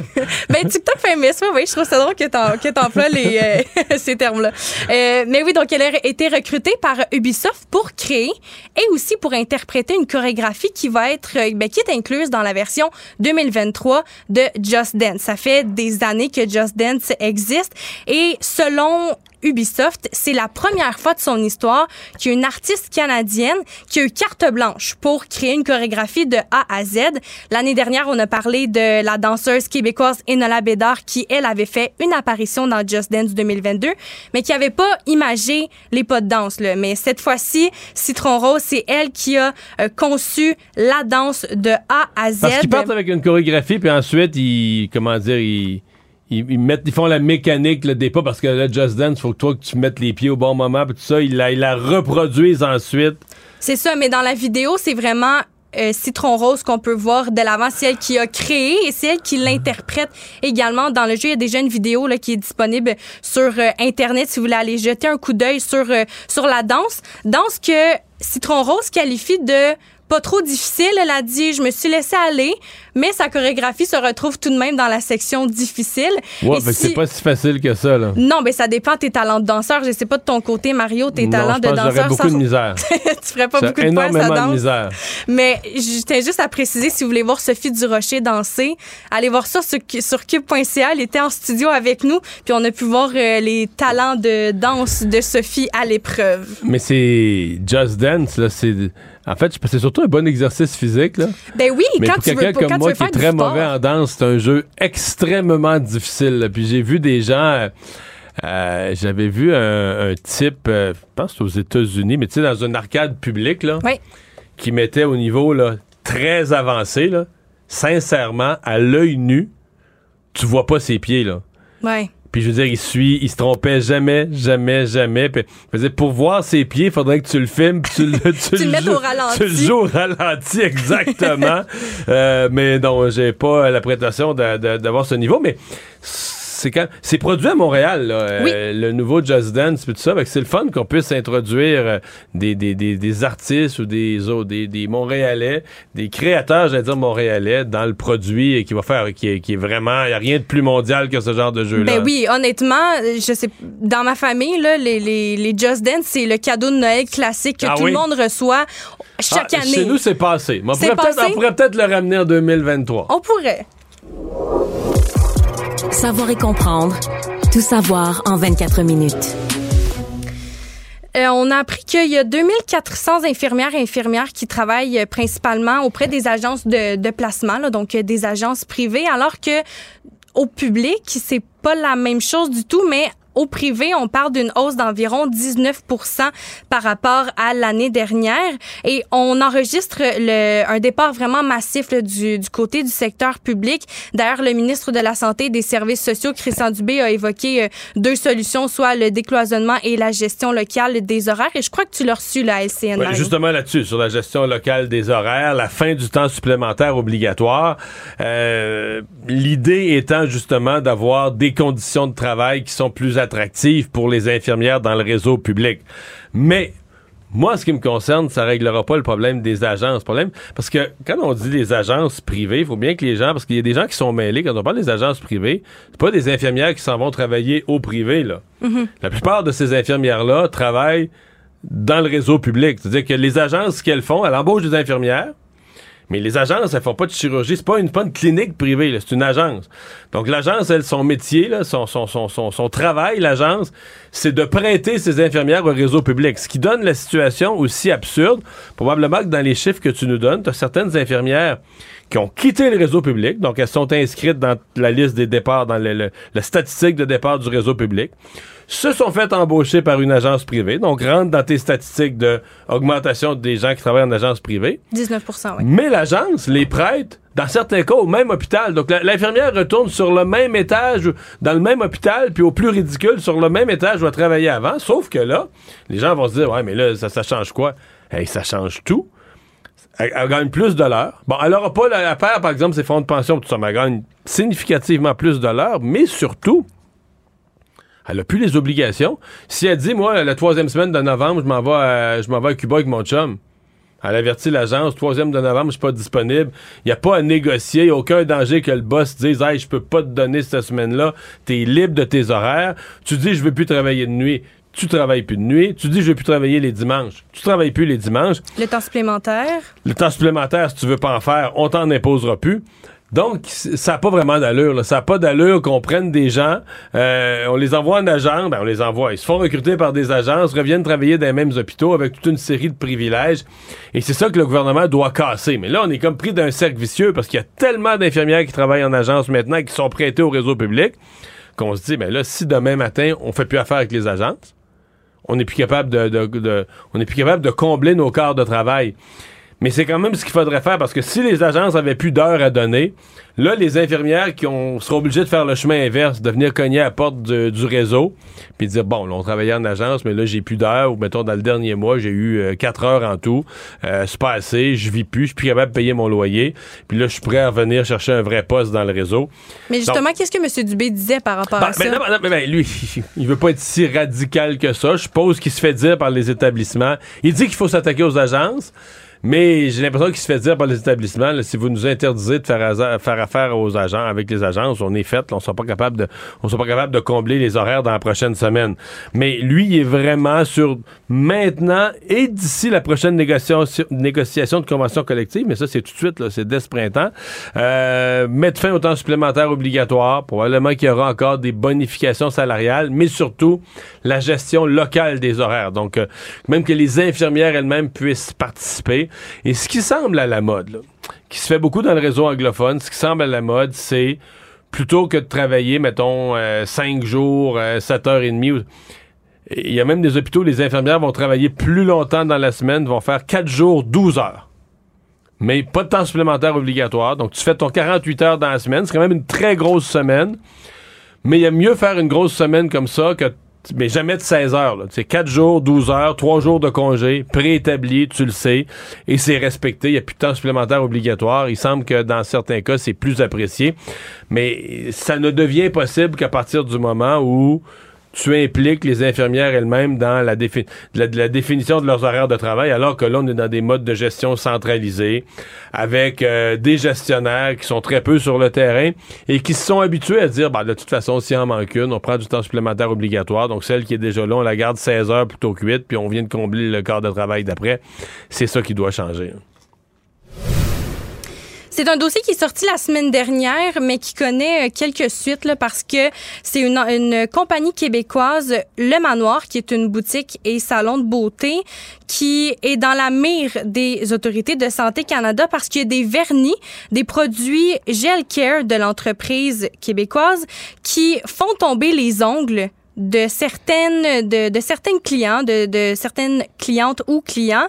Puis ils ont quand même reçu plusieurs rapports d'incidents dus à, ces produits. Euh, il y a neuf rapports qui ont été soumis au programme de la sécurité des produits. J'ai vu les photos, là. C'est terrible. C'est terrible. Les ongles, les ongles qui colle comme qui. Ben, qui ben c'est des ongles qui décollent, qui, euh, des qui tombent, qui noircissent, qui qui strient. Ça c'est vraiment les, les, conséquences qui ont été notées. Puis moi j'ai une de mes amies qui ça y est arrivé, ça fait un an. Mais ça a l'air d'être populaire parce que moi mes, mes filles ne sont pas allées là mais ils savent que ça existe, ils l'ont entendu parler, ils l'ont vu sur les réseaux sociaux, ils savent que c'est populaire, qu'il y a des jeunes qui y vont. Ils voyaient ça comme très positif. Là, quand ils ont vu le reportage, ils ont fait comme oups.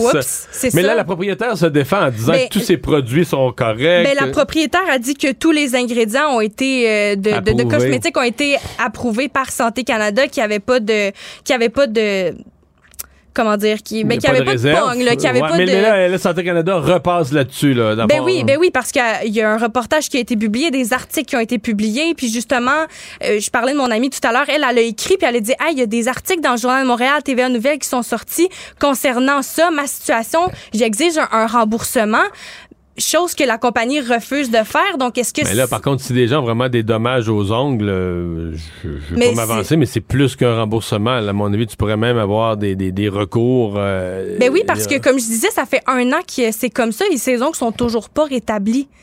C'est la santé. De... est-ce qu'elle est qu'elle avait fait le lien avec le, le, traitement? c'est seulement depuis l'utilisation de ces produits-là qui ont fait en sorte que ça a créé cette, euh, le noir sur les ongles. Mais ça dit quand même que le produit doit pas euh, toucher la peau. À mais à côté de ton ongle, Mario, c'est de la peau qu'il y a parce que ça peut créer une irritation ou une réaction allergique. Eh bien, à suivre, euh, mais on aura euh, Santé Canada sans mail. J'ai l'impression que la compagnie va faire vérifier vraiment toutes ces, procédures, ces façons de faire, ces produits. Du moins, c'est ce que les consommateurs espèrent. Économie. Parlons loyer. Euh, ça fait cinq ans dans le Grand Montréal que les loyers ont explosé une famille sur quatre vit dans un logement qui est pas abordable. J'ai fait un petit calcul, j'ai fait une recherche sur Internet. Le salaire moyen environ des Québécois, c'est 41 000. Fait que j'ai arrondi à 40 000 salaire brut, donc avant impôt normalement, on doit, un logement doit coûter moins de 30 des revenus pour que ce soit abordable. 30% de 40 000, c'est environ 12 000 net, donc 1000 dollars par mois qu'on doit débourser pour un loyer qui inclut les frais d'électricité. Mais ce qu'on apprend dans le journal de Montréal, c'est que il y en a plus beaucoup des loyers. Euh, ben il y en a plus beaucoup. Puis euh, moi, j'habite sur la rive sud de Montréal. J'essaie de me rapprocher. Honnêtement, il y a des studios zéro chambre une salle de bain, 1000 dollars, 1200, deux chambres, une salle de bain, 1500, 1600, rien d'inclus. On en voit vraiment de, de toutes sortes, puis ça a vraiment explosé autant à Montréal qu'en banlieue. Par exemple, on donne un, un exemple à Saint-Hubert où le prix des loyers a augmenté de 69 en cinq ans. Oui, c'est le record, par exemple, de tout le, Grand Montréal, je pense, mais c'est phénoménal. Euh, il y, a, euh, y a plusieurs problèmes. D'abord, il manque de logement. Ça, c'est, ça semble vraiment euh, un acquis, une compréhension. Il manque de logement dans le Grand Montréal. les organismes, évidemment, qui défendent le logement vont dire qu'il faut construire des logements sociaux. Oui, moi, j'ajoute pas juste des logements sociaux. Il faut construire des logements. Tu peux pas vivre, pas juste être le gouvernement qui construit des logements sociaux. Il faut que le privé soit incité, ait des conditions pour construire plus de logements, pour que l'offre soit plus grande. C'est ça parce que l'offre est limitée. Mais là, l'offre est tellement limitée que c'est, les gens se battent pour un panier de logements trop petit, fait que ça met une pression énormément à la hausse sur les prix. Remarque qu'une des choses qui se produit aussi, c'est un problème de grande ville. Montréal a vécu beaucoup de pauvreté. Maintenant, si on se reporte 20 ans passés, on entendait parler de ça, que les gens à moyens faibles et moyens revenus pouvaient plus se loger à Toronto, à Vancouver, à New York, à, à Paris, à Londres. Puis à Montréal, on disait, ah, c'est encore pas si pire.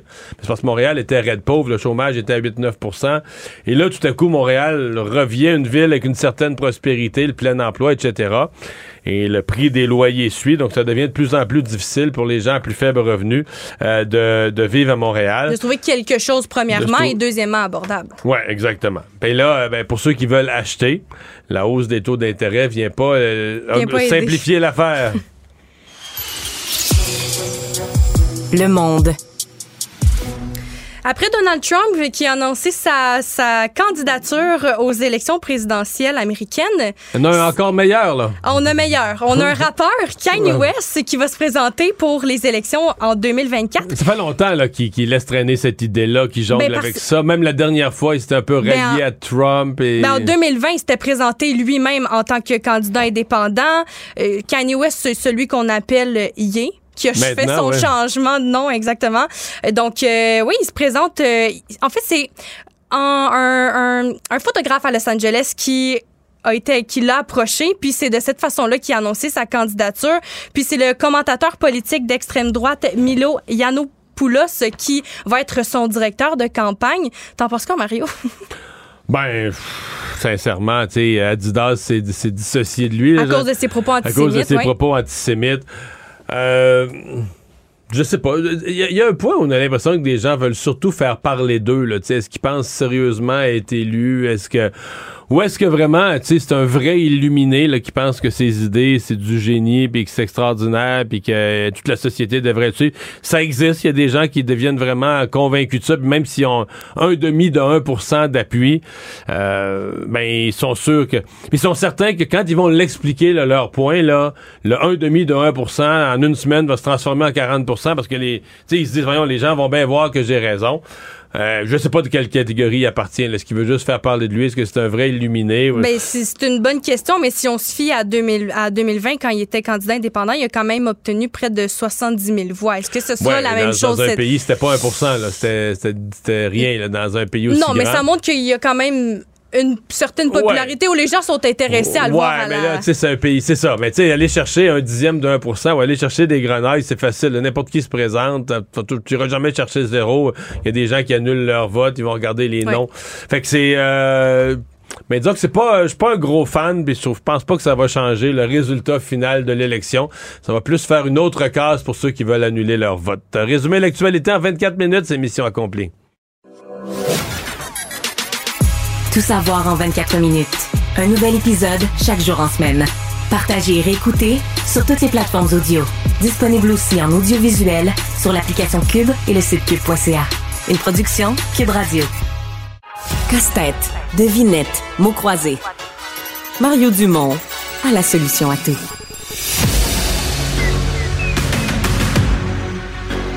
Emmanuel Latraverse. J'ai pas de problème philosophique avec ça. Mario Dumont. Est-ce que je peux me permettre une autre réflexion? La rencontre. Ça passe comme une lettre à la poste. il se retrouve à enfoncer des portes ouvertes. La rencontre, la traverse, Dumont.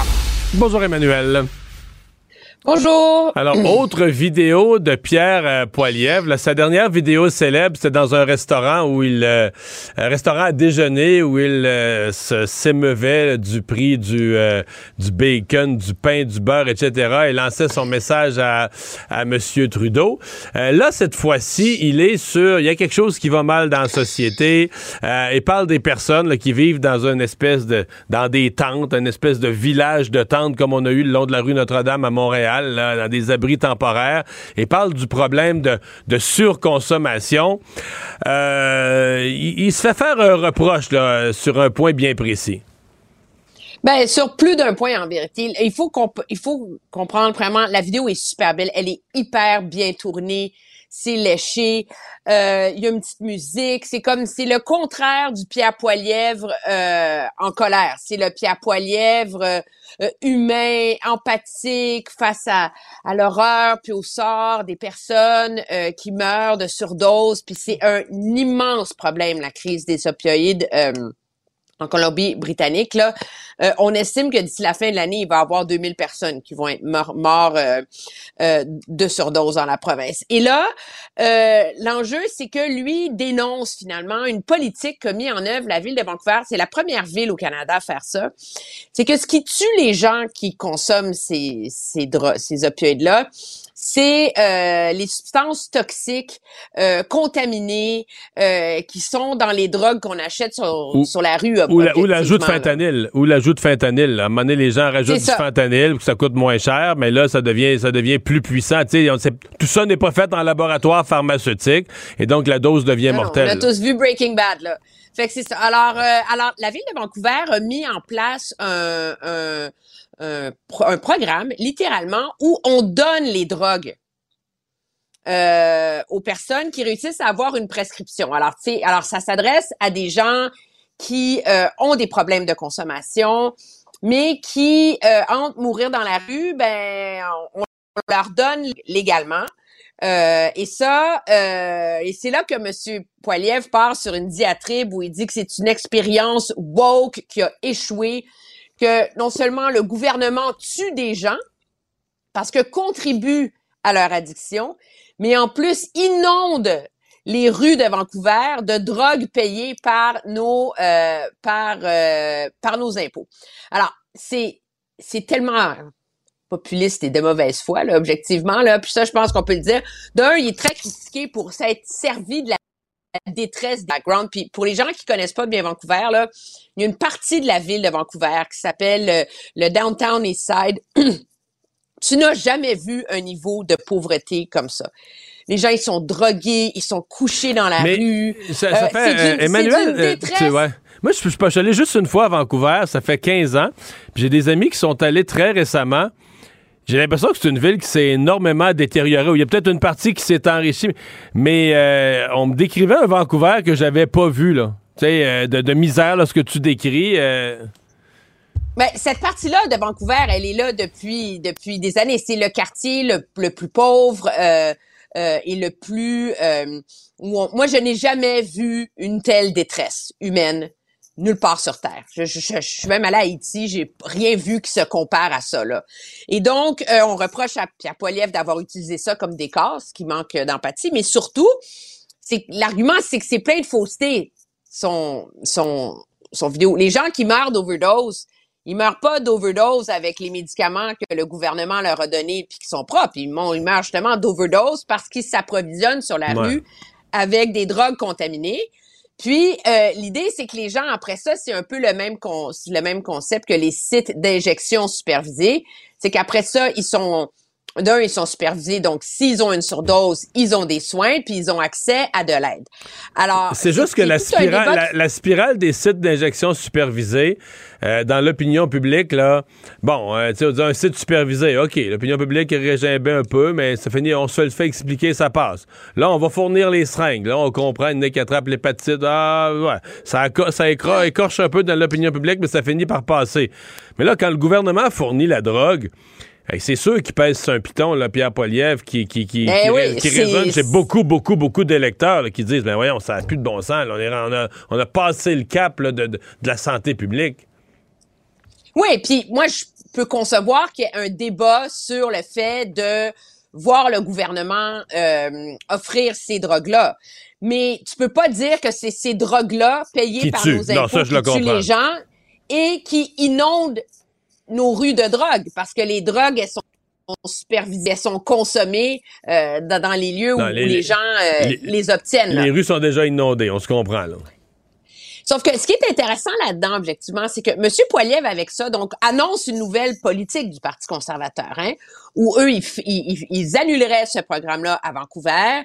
Et euh, ce que ça faut, ce que ce qu'il faut, c'est plus de surveillance aux frontières, contrôle aux frontières, empêcher les drogues contrôle aux frontières, peine plus sévère, etc. Mais il le fait dans une vidéo Twitter, donc il y a personne qui peut lui poser de questions. Il y a personne qui peut le forcer à s'expliquer. Il y a personne, c'est, il le met dans la stratosphère, ça vend, ça marche, ça plaît à sa base parce qu'on s'entend là qu'on recycle des vieilles idées euh, conservatrices là-dedans, mais il n'y a pas, il a pas à répondre à la question qui tue cependant là. Mais il n'a pas fait en français. La question qui tue. Euh, je l'ai pas vu, moi, en français. Non, il l'a pas fait. J'ai regardé sur son compte. En tout cas, je l'ai pas vu en français, moi non plus. Je pense qu'il l'a fait juste en anglais, celle-là. D'habitude, il fait bilingue. Là. Il, fait, il tourne une fois, puis il retourne une deuxième fois dans l'autre langue. Mais là, je pense pas qu'il l'ait fait. Mais Vancouver, c'est peut-être un peu loin de la réalité des Montréalais. Mais la question qui tue, c'est qu'un jugement... Tu sais, les conservateurs sont allés jusqu'en Cour suprême hein, pour essayer de d'empêcher l'ouverture du premier site d'injection supervisé au Canada, qui était à Vancouver et ils ont perdu en Cour suprême. Donc, il y a toute une jurisprudence déjà qui existe sur la légalité d'offrir ce service-là et que le fait de ne pas l'offrir revient à nier les droits constitutionnels des gens qui en ont besoin, etc. Mais ça, Monsieur Poiliev, en mettant sa vidéo dans la stratosphère, puis en allant aux questions, à les, poser, à, les poser des questions sur l'inflation, mais il, il s'évite d'avoir à rendre des comptes et d'avoir à s'expliquer aussi. Et ça, moi, je pense que ça fait partie du débat. Puis j'ai hâte de voir si on va le voir. Là, c'est pas pour demain les prochaines élections, mais si finalement c'est la technique poilièvre pour nous dévoiler euh, ces nouvelles euh, politiques sans avoir avoir une rencontre et affronter la presse, ce qu'il ne veut pas faire. Ben, on peut le comprendre. Euh, tu, veux me Non, mais sur cette question-là, ça serait un point de presse qui, qui irait pas bien, là. Non, ça, c'est sûr, sûr, sûr, sûr, sûr, parce qu'il y a, je pense qu'il y a généralement un parti pris en faveur de ces, euh, de ce genre de politique-là.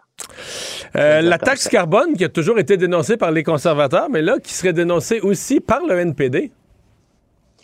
Ben oui, alors d'un, c'était sûr que ça allait être un gros sujet aujourd'hui parce que le gouvernement a annoncé que euh, les politiques climatiques de trois provinces atlantiques ne suffisent pas, donc on va leur imposer la taxe carbone aussi. Et là, ben ça c'est vu par les conservateurs bien sûr comme, tu sais, la, la, c'est ajouter l'insulte à l'injure. Tu tu vas ajouter une taxe. Euh, sur le dos des pauvres euh, citoyens de l'Atlantique qui sont aux prises avec la crise de l'inflation et puis tout ça. Puis l'argument, le gouvernement répète toujours son même argument, c'est que l'argent que le gouvernement redonne aux personnes qui payent la taxe carbone est plus imposant, plus important que ce qu'ils payent en augmentation pour leur essence ou pour leur gaz ou quoi que ce soit. D'ailleurs, est-ce que tu as reçu ton chèque, toi? Mais au Québec, on n'a ah, pas ça. Vous n'avez pas ça. Moi, j'ai reçu mon chèque. Puis il est écrit rabais pour le climat dessus. Ils veulent vraiment que tu saches que c'est ça. Mais là, c'est les Mais, ben, en Ontario, vous recevez vraiment un chèque, là. Oui, oui, regarde, je vais te le montrer. Il est ici, j'ai reçu un chèque, gouvernement du Canada. Voyons. Il est écrit, euh, oui, euh, paiement de, paiement de l'incitatif à agir pour le climat.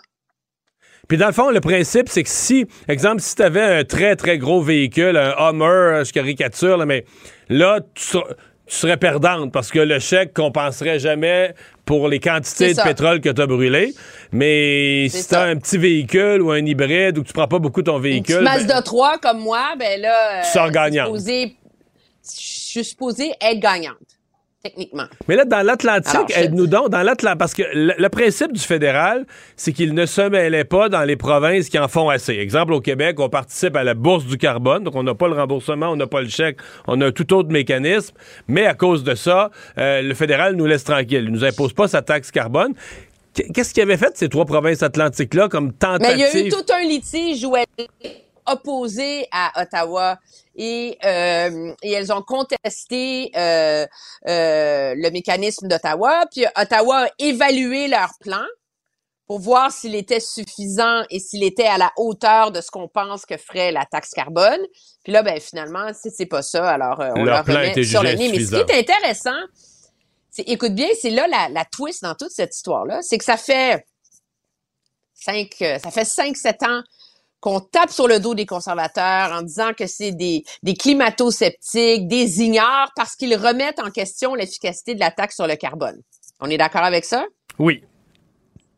OK. Et là, tout d'un coup, le NPD se pointe devant un micro et dit on a la preuve maintenant que la taxe sur le carbone, ça fonctionne pas. Parce que le gouvernement Trudeau ne réussit pas à baisser les émissions de gaz à effet de serre qui ne cessent d'augmenter. Mais c'est le plus beau cadeau qu'on pouvait pas faire à Pierre Poilievre, ça n'a pas de bon sens. Ben, si lui ont fait un, cadeau, cadeau du ciel, là. C'est ce que ça lui prenait, là. Euh, parce que là, maintenant, lui peut redéfinir sa politique économique en tuant la taxe sa politique environnementale, pardon, en tuant la taxe carbone, puis en disant, voyons, même le NPD le reconnaît, là. Ben oui, parce que le, le, NPD lui dit, nous, on est dans, nous, on est en faveur à ce qu'il y a une, à taxer la pollution. Mais de toute évidence, cette idée-là que le gouvernement met une taxe sur le carbone, mais qui rembourse les gens par la porte d'en arrière, ben, il y a personne qui diminue sa consommation d'essence en bout de ligne, parce que tu finis par recevoir euh, un chèque à chaque trimestre. Ben, Oui et non. Là, si t'as, si 10 minutes, si t'as 10 minutes, tu reçois un chèque, je veux dire, euh, tu sors gagnant. Là. Mais, mais si tu la diminues pas, tu reçois un chèque puis tu sors pas perdant. C'est ça l'idée. Ouais, mettons. Comprends-tu? C'est. enlève la personne qui a un Hummer. Là. Prends quelqu'un qui a une auto normale. Ben, moi, je fais de l'argent à la fin de l'année. Donc, j'ai aucun incitatif à réduire ma consommation d'essence. Parce que de toute façon, je vais recevoir Mais là, le NPD va proposer quoi? À quoi? la, la, taxe? Le NPD va proposer ah, quoi? Ils l'ont pas dit. Ah, ils l'ont pas, pas, dit. Ils ont juste dit que c'est la preuve que la taxe carbone du gouvernement ne fonctionne. Mais pour vrai, c'est la meilleure nouvelle que j'ai jamais entendue pour Pierre Poilievre. Oui, mais on aurait aimé ça lui poser la question, mais comme il fait pas de point de presse à Ottawa, ah. parce que les journalistes d'Ottawa ne doivent pas dicter les enjeux, euh, ben on le saura pas. Mais je peux te promettre qu'il va se lever demain en chambre, puis il va falloir écouter si demain en chambre, il va pas justement se servir du NPD, parce que la période des questions, va falloir la regarder demain. Ça va être la première fois en deux semaines et demie que M. Trudeau va y être, et donc c'est lui qui va répondre à toutes les questions. Oh! il va y avoir pas mal de matériel avec ce qui s'est passé durant ces deux semaines. Merci, Emmanuel. Exactement. Au revoir.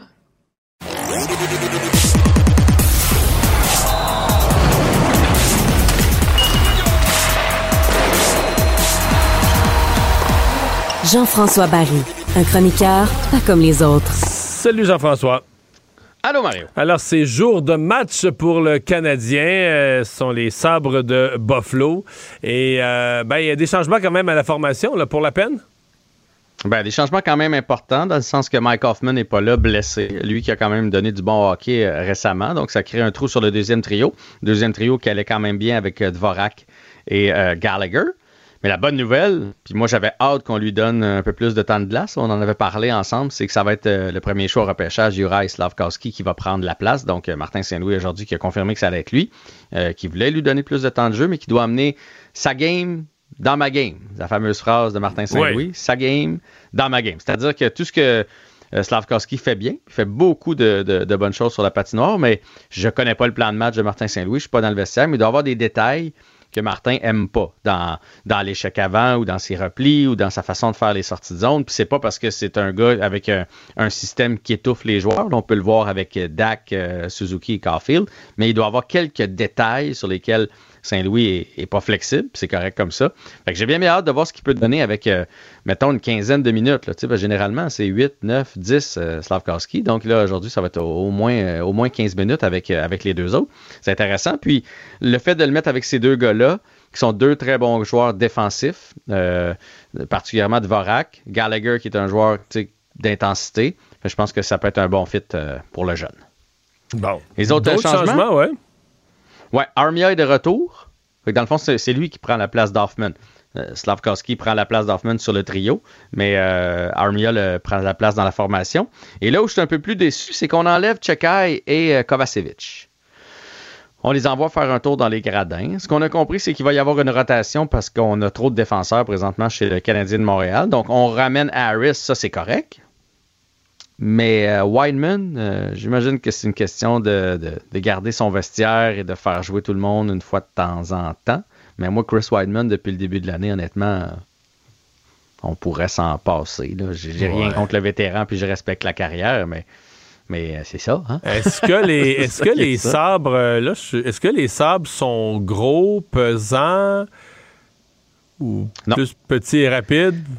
Sont, sont gros, ils ont des, des défenseurs format géant mais c'est pas des défenseurs qui veulent défoncer l'adversaire. Fait que je pense pas qu'un qu est, nécessaire ce soir. C'est pas. Pardon? Non, tu penses pas qu'il est requis, donc, parce que c'est là ça, si t'enlèves Wiseman, si tu veux dire, tu mets Wiseman, t'enlèves Chekai, euh, dans un match que tu penses qu'il va être robuste, à mon avis, là, tu fais pas bonne affaire, là. Ouais, mais là, c'est un 2 en 2. Fait que moi, j'ai l'impression qu'on en retire deux ce soir et que ça va être deux autres ou un. En tout cas, il va y avoir une rotation, je pense, pour le match de demain. Euh, puis ça va être comme ça pour un bout de temps. Puis il n'y a rien de mal pour un jeune. L'autre fois, ça a été Harris. Puis Martin Saint-Louis a dit c'est pas parce qu'il a mal joué. Là, c'est Chakai puis euh, Kovacevic. Euh, ça leur enlève rien. Ça va être une rotation. Puis tu sais, à une année recrue, si on joue 74 au lieu de 82, il n'y a rien de mal à ça. Il y a des choses que tu peux apprendre quand tu es en haut. Deux matchs en deux soirs, c'est pas toujours facile. On veut donner du millage à nos, à nos vétérans, Matheson et Edmondson qui sont de retour dans la formation. C'est correct. C'est correct. Mais c'est sûr qu'en tant que, partisan, ben moi, je suis plus excité par, par les deux jeunes que, que par les deux autres. Ben, pas par les deux autres. Irish content, mais plus euh, Wildman. Euh, il y a quand même Pezzetta. Oui. Si jamais il se passe de quoi, là. Mettons qu'ils n'ont pas un vrai gros dur à cuire, En tout cas, je pense pas. C'est plus une équipe, ils ont repêché beaucoup de, beaucoup de bons joueurs dans les dernières années. Fait que si jamais il y avait du Rififi, tu as toujours Petzetta qui peut se défendre. Euh, Edmondson, je sais pas si tu l'as déjà vu au bout du point, mais il, est capable de se défendre aussi. Fait que je pense pas que c'est un enjeu, la présence physique de Chekai ce soir. Les Sabres, euh, c'est une équipe qui avait comme parti la saison pas si pire, mais là, euh, il... je sais pas qu'est-ce qui s'est passé. Il y a quelque chose qui a lâché. écoute, il était plus que pas si pire. Souviens-toi, le 27 octobre, c'était l'équipe, une des équipes de l'heure dans la Ligue nationale de hockey lorsqu'ils affronté le Canadien de Montréal. Nous ont battu 3 à 2 et euh, il, était, il trônait au sommet de notre division avec les Bruins. Et depuis ce temps-là, c'est une descente aux enfers incroyable. On est à 8 défaites consécutives. Puis pas des points ramassés en fusillade puis en prolongation, des défaites franches, Mario, à la régulière. Huit de suite, c'est long. Je suis allé voir un peu leurs derniers résultats pour voir où est-ce que ça accroche et c'est vraiment devant le filet. On n'a pas de, de bon gardien de but. Euh, là, on a Lukonen qui est là. Il y a Comrie qui est venu faire un tour. Il y a le vétéran Anderson. Puis c'est ça qui, qui, fait mal la plupart du temps. On se tient à l'entour de 8,80. 8,90, 900 de pourcentage d'arrêt, c'est pas c'est pas assez élevé. On donne beaucoup de buts du côté des sabres présentement euh, et on a une fâcheuse tendance à toujours tirer de l'arrière. Je pense que dans les sept derniers matchs, il y a, un match où les sabres ont pris les devants. Pour le reste, c'est 1-0, 2-0 après une période et là, on doit jouer du hockey de rattrapage. Mais j'ai beaucoup de difficultés à m'expliquer ce qui se passe avec ce genre d'équipe-là. Ça fait combien d'années qu'on repêche? Ah oui, on repêche dans le top, ah oui, c'est ça tout le temps. Écoute, tu sais, euh, là, Power, le, défenseur format, géant. Après ça, on a Dalin, souviens-toi, premier overall, qu'on on a dit que c'était un futur euh, Norris probablement, qui avait tout un début de saison. Il y a Tage Thompson, l'attaquant 6 pieds 7 qui va super bien. Cousin, qui avait été capitaine ou assistant de Team Canada Junior, qui est avec eux autres. JJ euh, Peterka, Olofsson, je veux dire, il y a du gros monde. Je suis allé voir les statistiques. Les statistiques sont là. Tu sais, les gars, ils ont un point par match. Mais le problème, c'est que on perd 5-3, on perd 4-2. Fait qu'on marque des buts, mais on en donne trop. Puis je sais pas si on a des mauvais donc ce soir et demain soir, là, Buffalo et Columbus, euh, ça pourrait être un deux jours où euh, les bons attaquants du Canadien se mettent des se mettent des points dans leur fiche, là.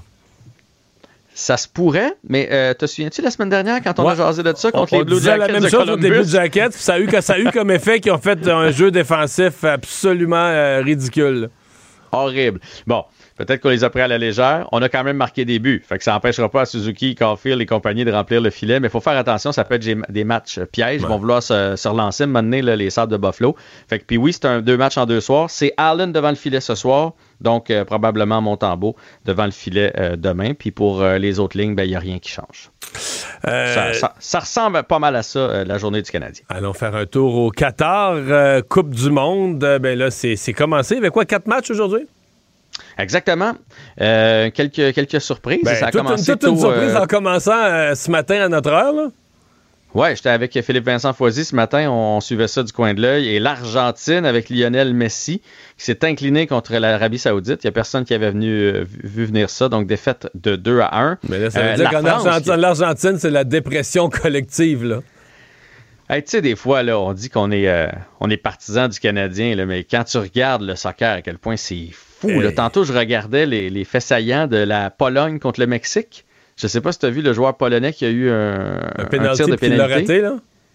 Mais juste avant, là, tu vois les partisans polonais, là, il y en a un, un monsieur, visiblement, il se tient le cœur. Il est dans les estrades, puis tu sais, ils, prennent ça tellement à cœur, c'est fou. Euh, fait, fait ça, oui, Pologne-Mexique, ça finit 0-0. 0-0. Euh, donc, ben, la Pologne était supposée l'emporter, puis euh, match nul. Donc, l'Argentine, ça doit être l'apocalypse là-bas, ça c'est clair. Euh, la France est allée chercher une belle victoire contre l'Australie. Ça a été un lent départ pour la France, mais à un moment donné, on s'est remis à jouer. Et on a marqué deux buts, entre autres, en cinq minutes. Au soccer, deux buts en cinq minutes, c'est pas si mal.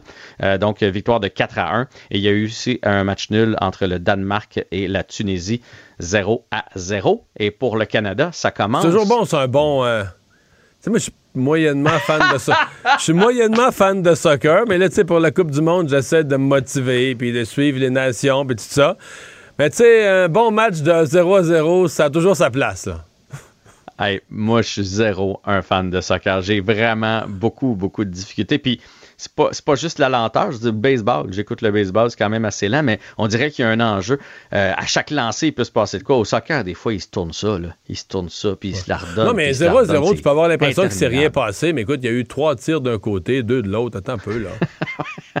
Juste que le tir a passé par-dessus, puis s'est ramassé dans la 47e rangée des estrades, mais c'est des choses qui arrivent, là, bon. Ouais. Puis une équipe qui veut perdre du temps au soccer, là. tu sais que j'ai un amateur de soccer en régie là, qui fait toutes les faces du monde, là. Ah oui, lequel? Ah, c'est confidentiel. OK. Oh, bon, oui, le Canada demain, donc. Le Canada demain, là, on va s'y intéresser. Oui, le Canada contre la Belgique, demain à 14h. On a bien, bien hâte de voir ce match-là. Donc, c'est le début du groupe euh, F. Maroc contre Croatie aussi, on va regarder ça. sont dans le même groupe euh, que le Canada. Les autres affrontements, Allemagne-Japon et Espagne-Costa Rica demain. Il n'y a pas de risque que Canada-Belgique, ça finisse 0-0, là.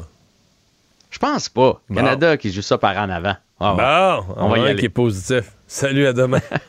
à demain. Il nage avec les mots des politiciens comme un poisson dans l'eau. Mario Dumont. Pour savoir et comprendre. Cube Radio.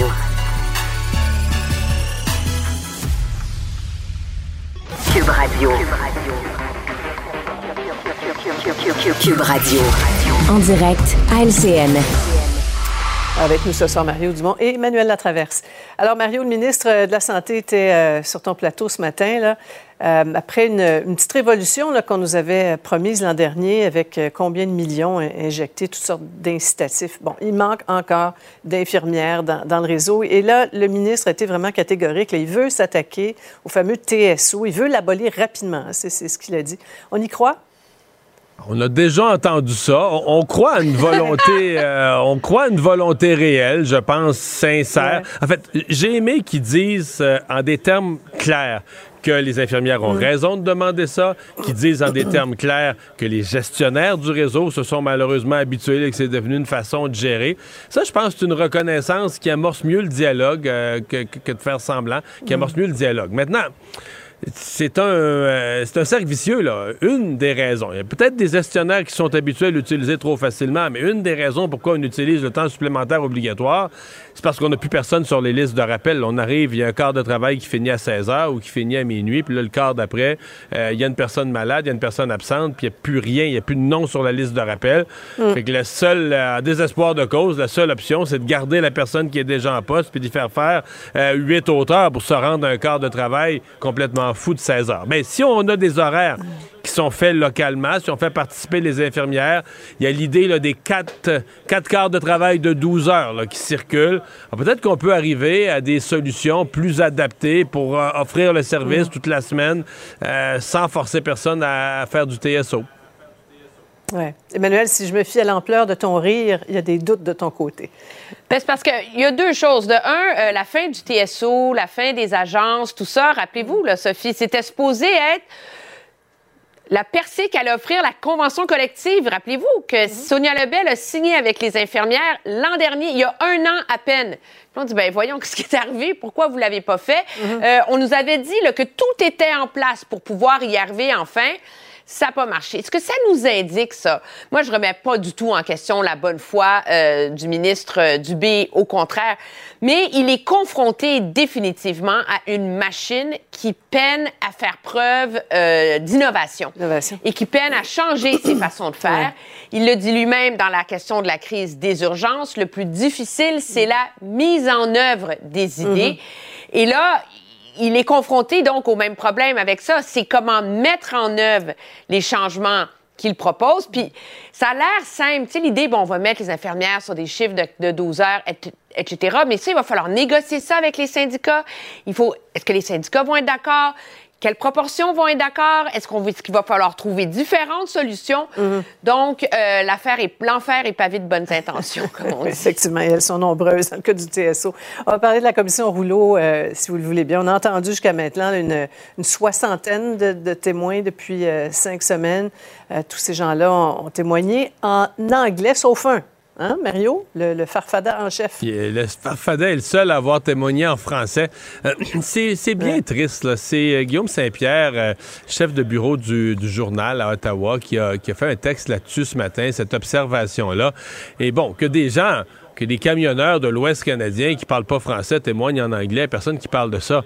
Mais des hauts mhm. fonctionnaires francophones. Hier, c'était M. Vigneault. Il y en a eu d'autres de divers ministères, des hauts fonctionnaires qui ont étudié à l'Université Laval, qui sont des francophones et qui témoignent, pas dans les deux langues, pas de dire qu'ils ont utilisé un peu d'anglais à travers, non, qui, qui, témoignent en anglais. Euh, mm.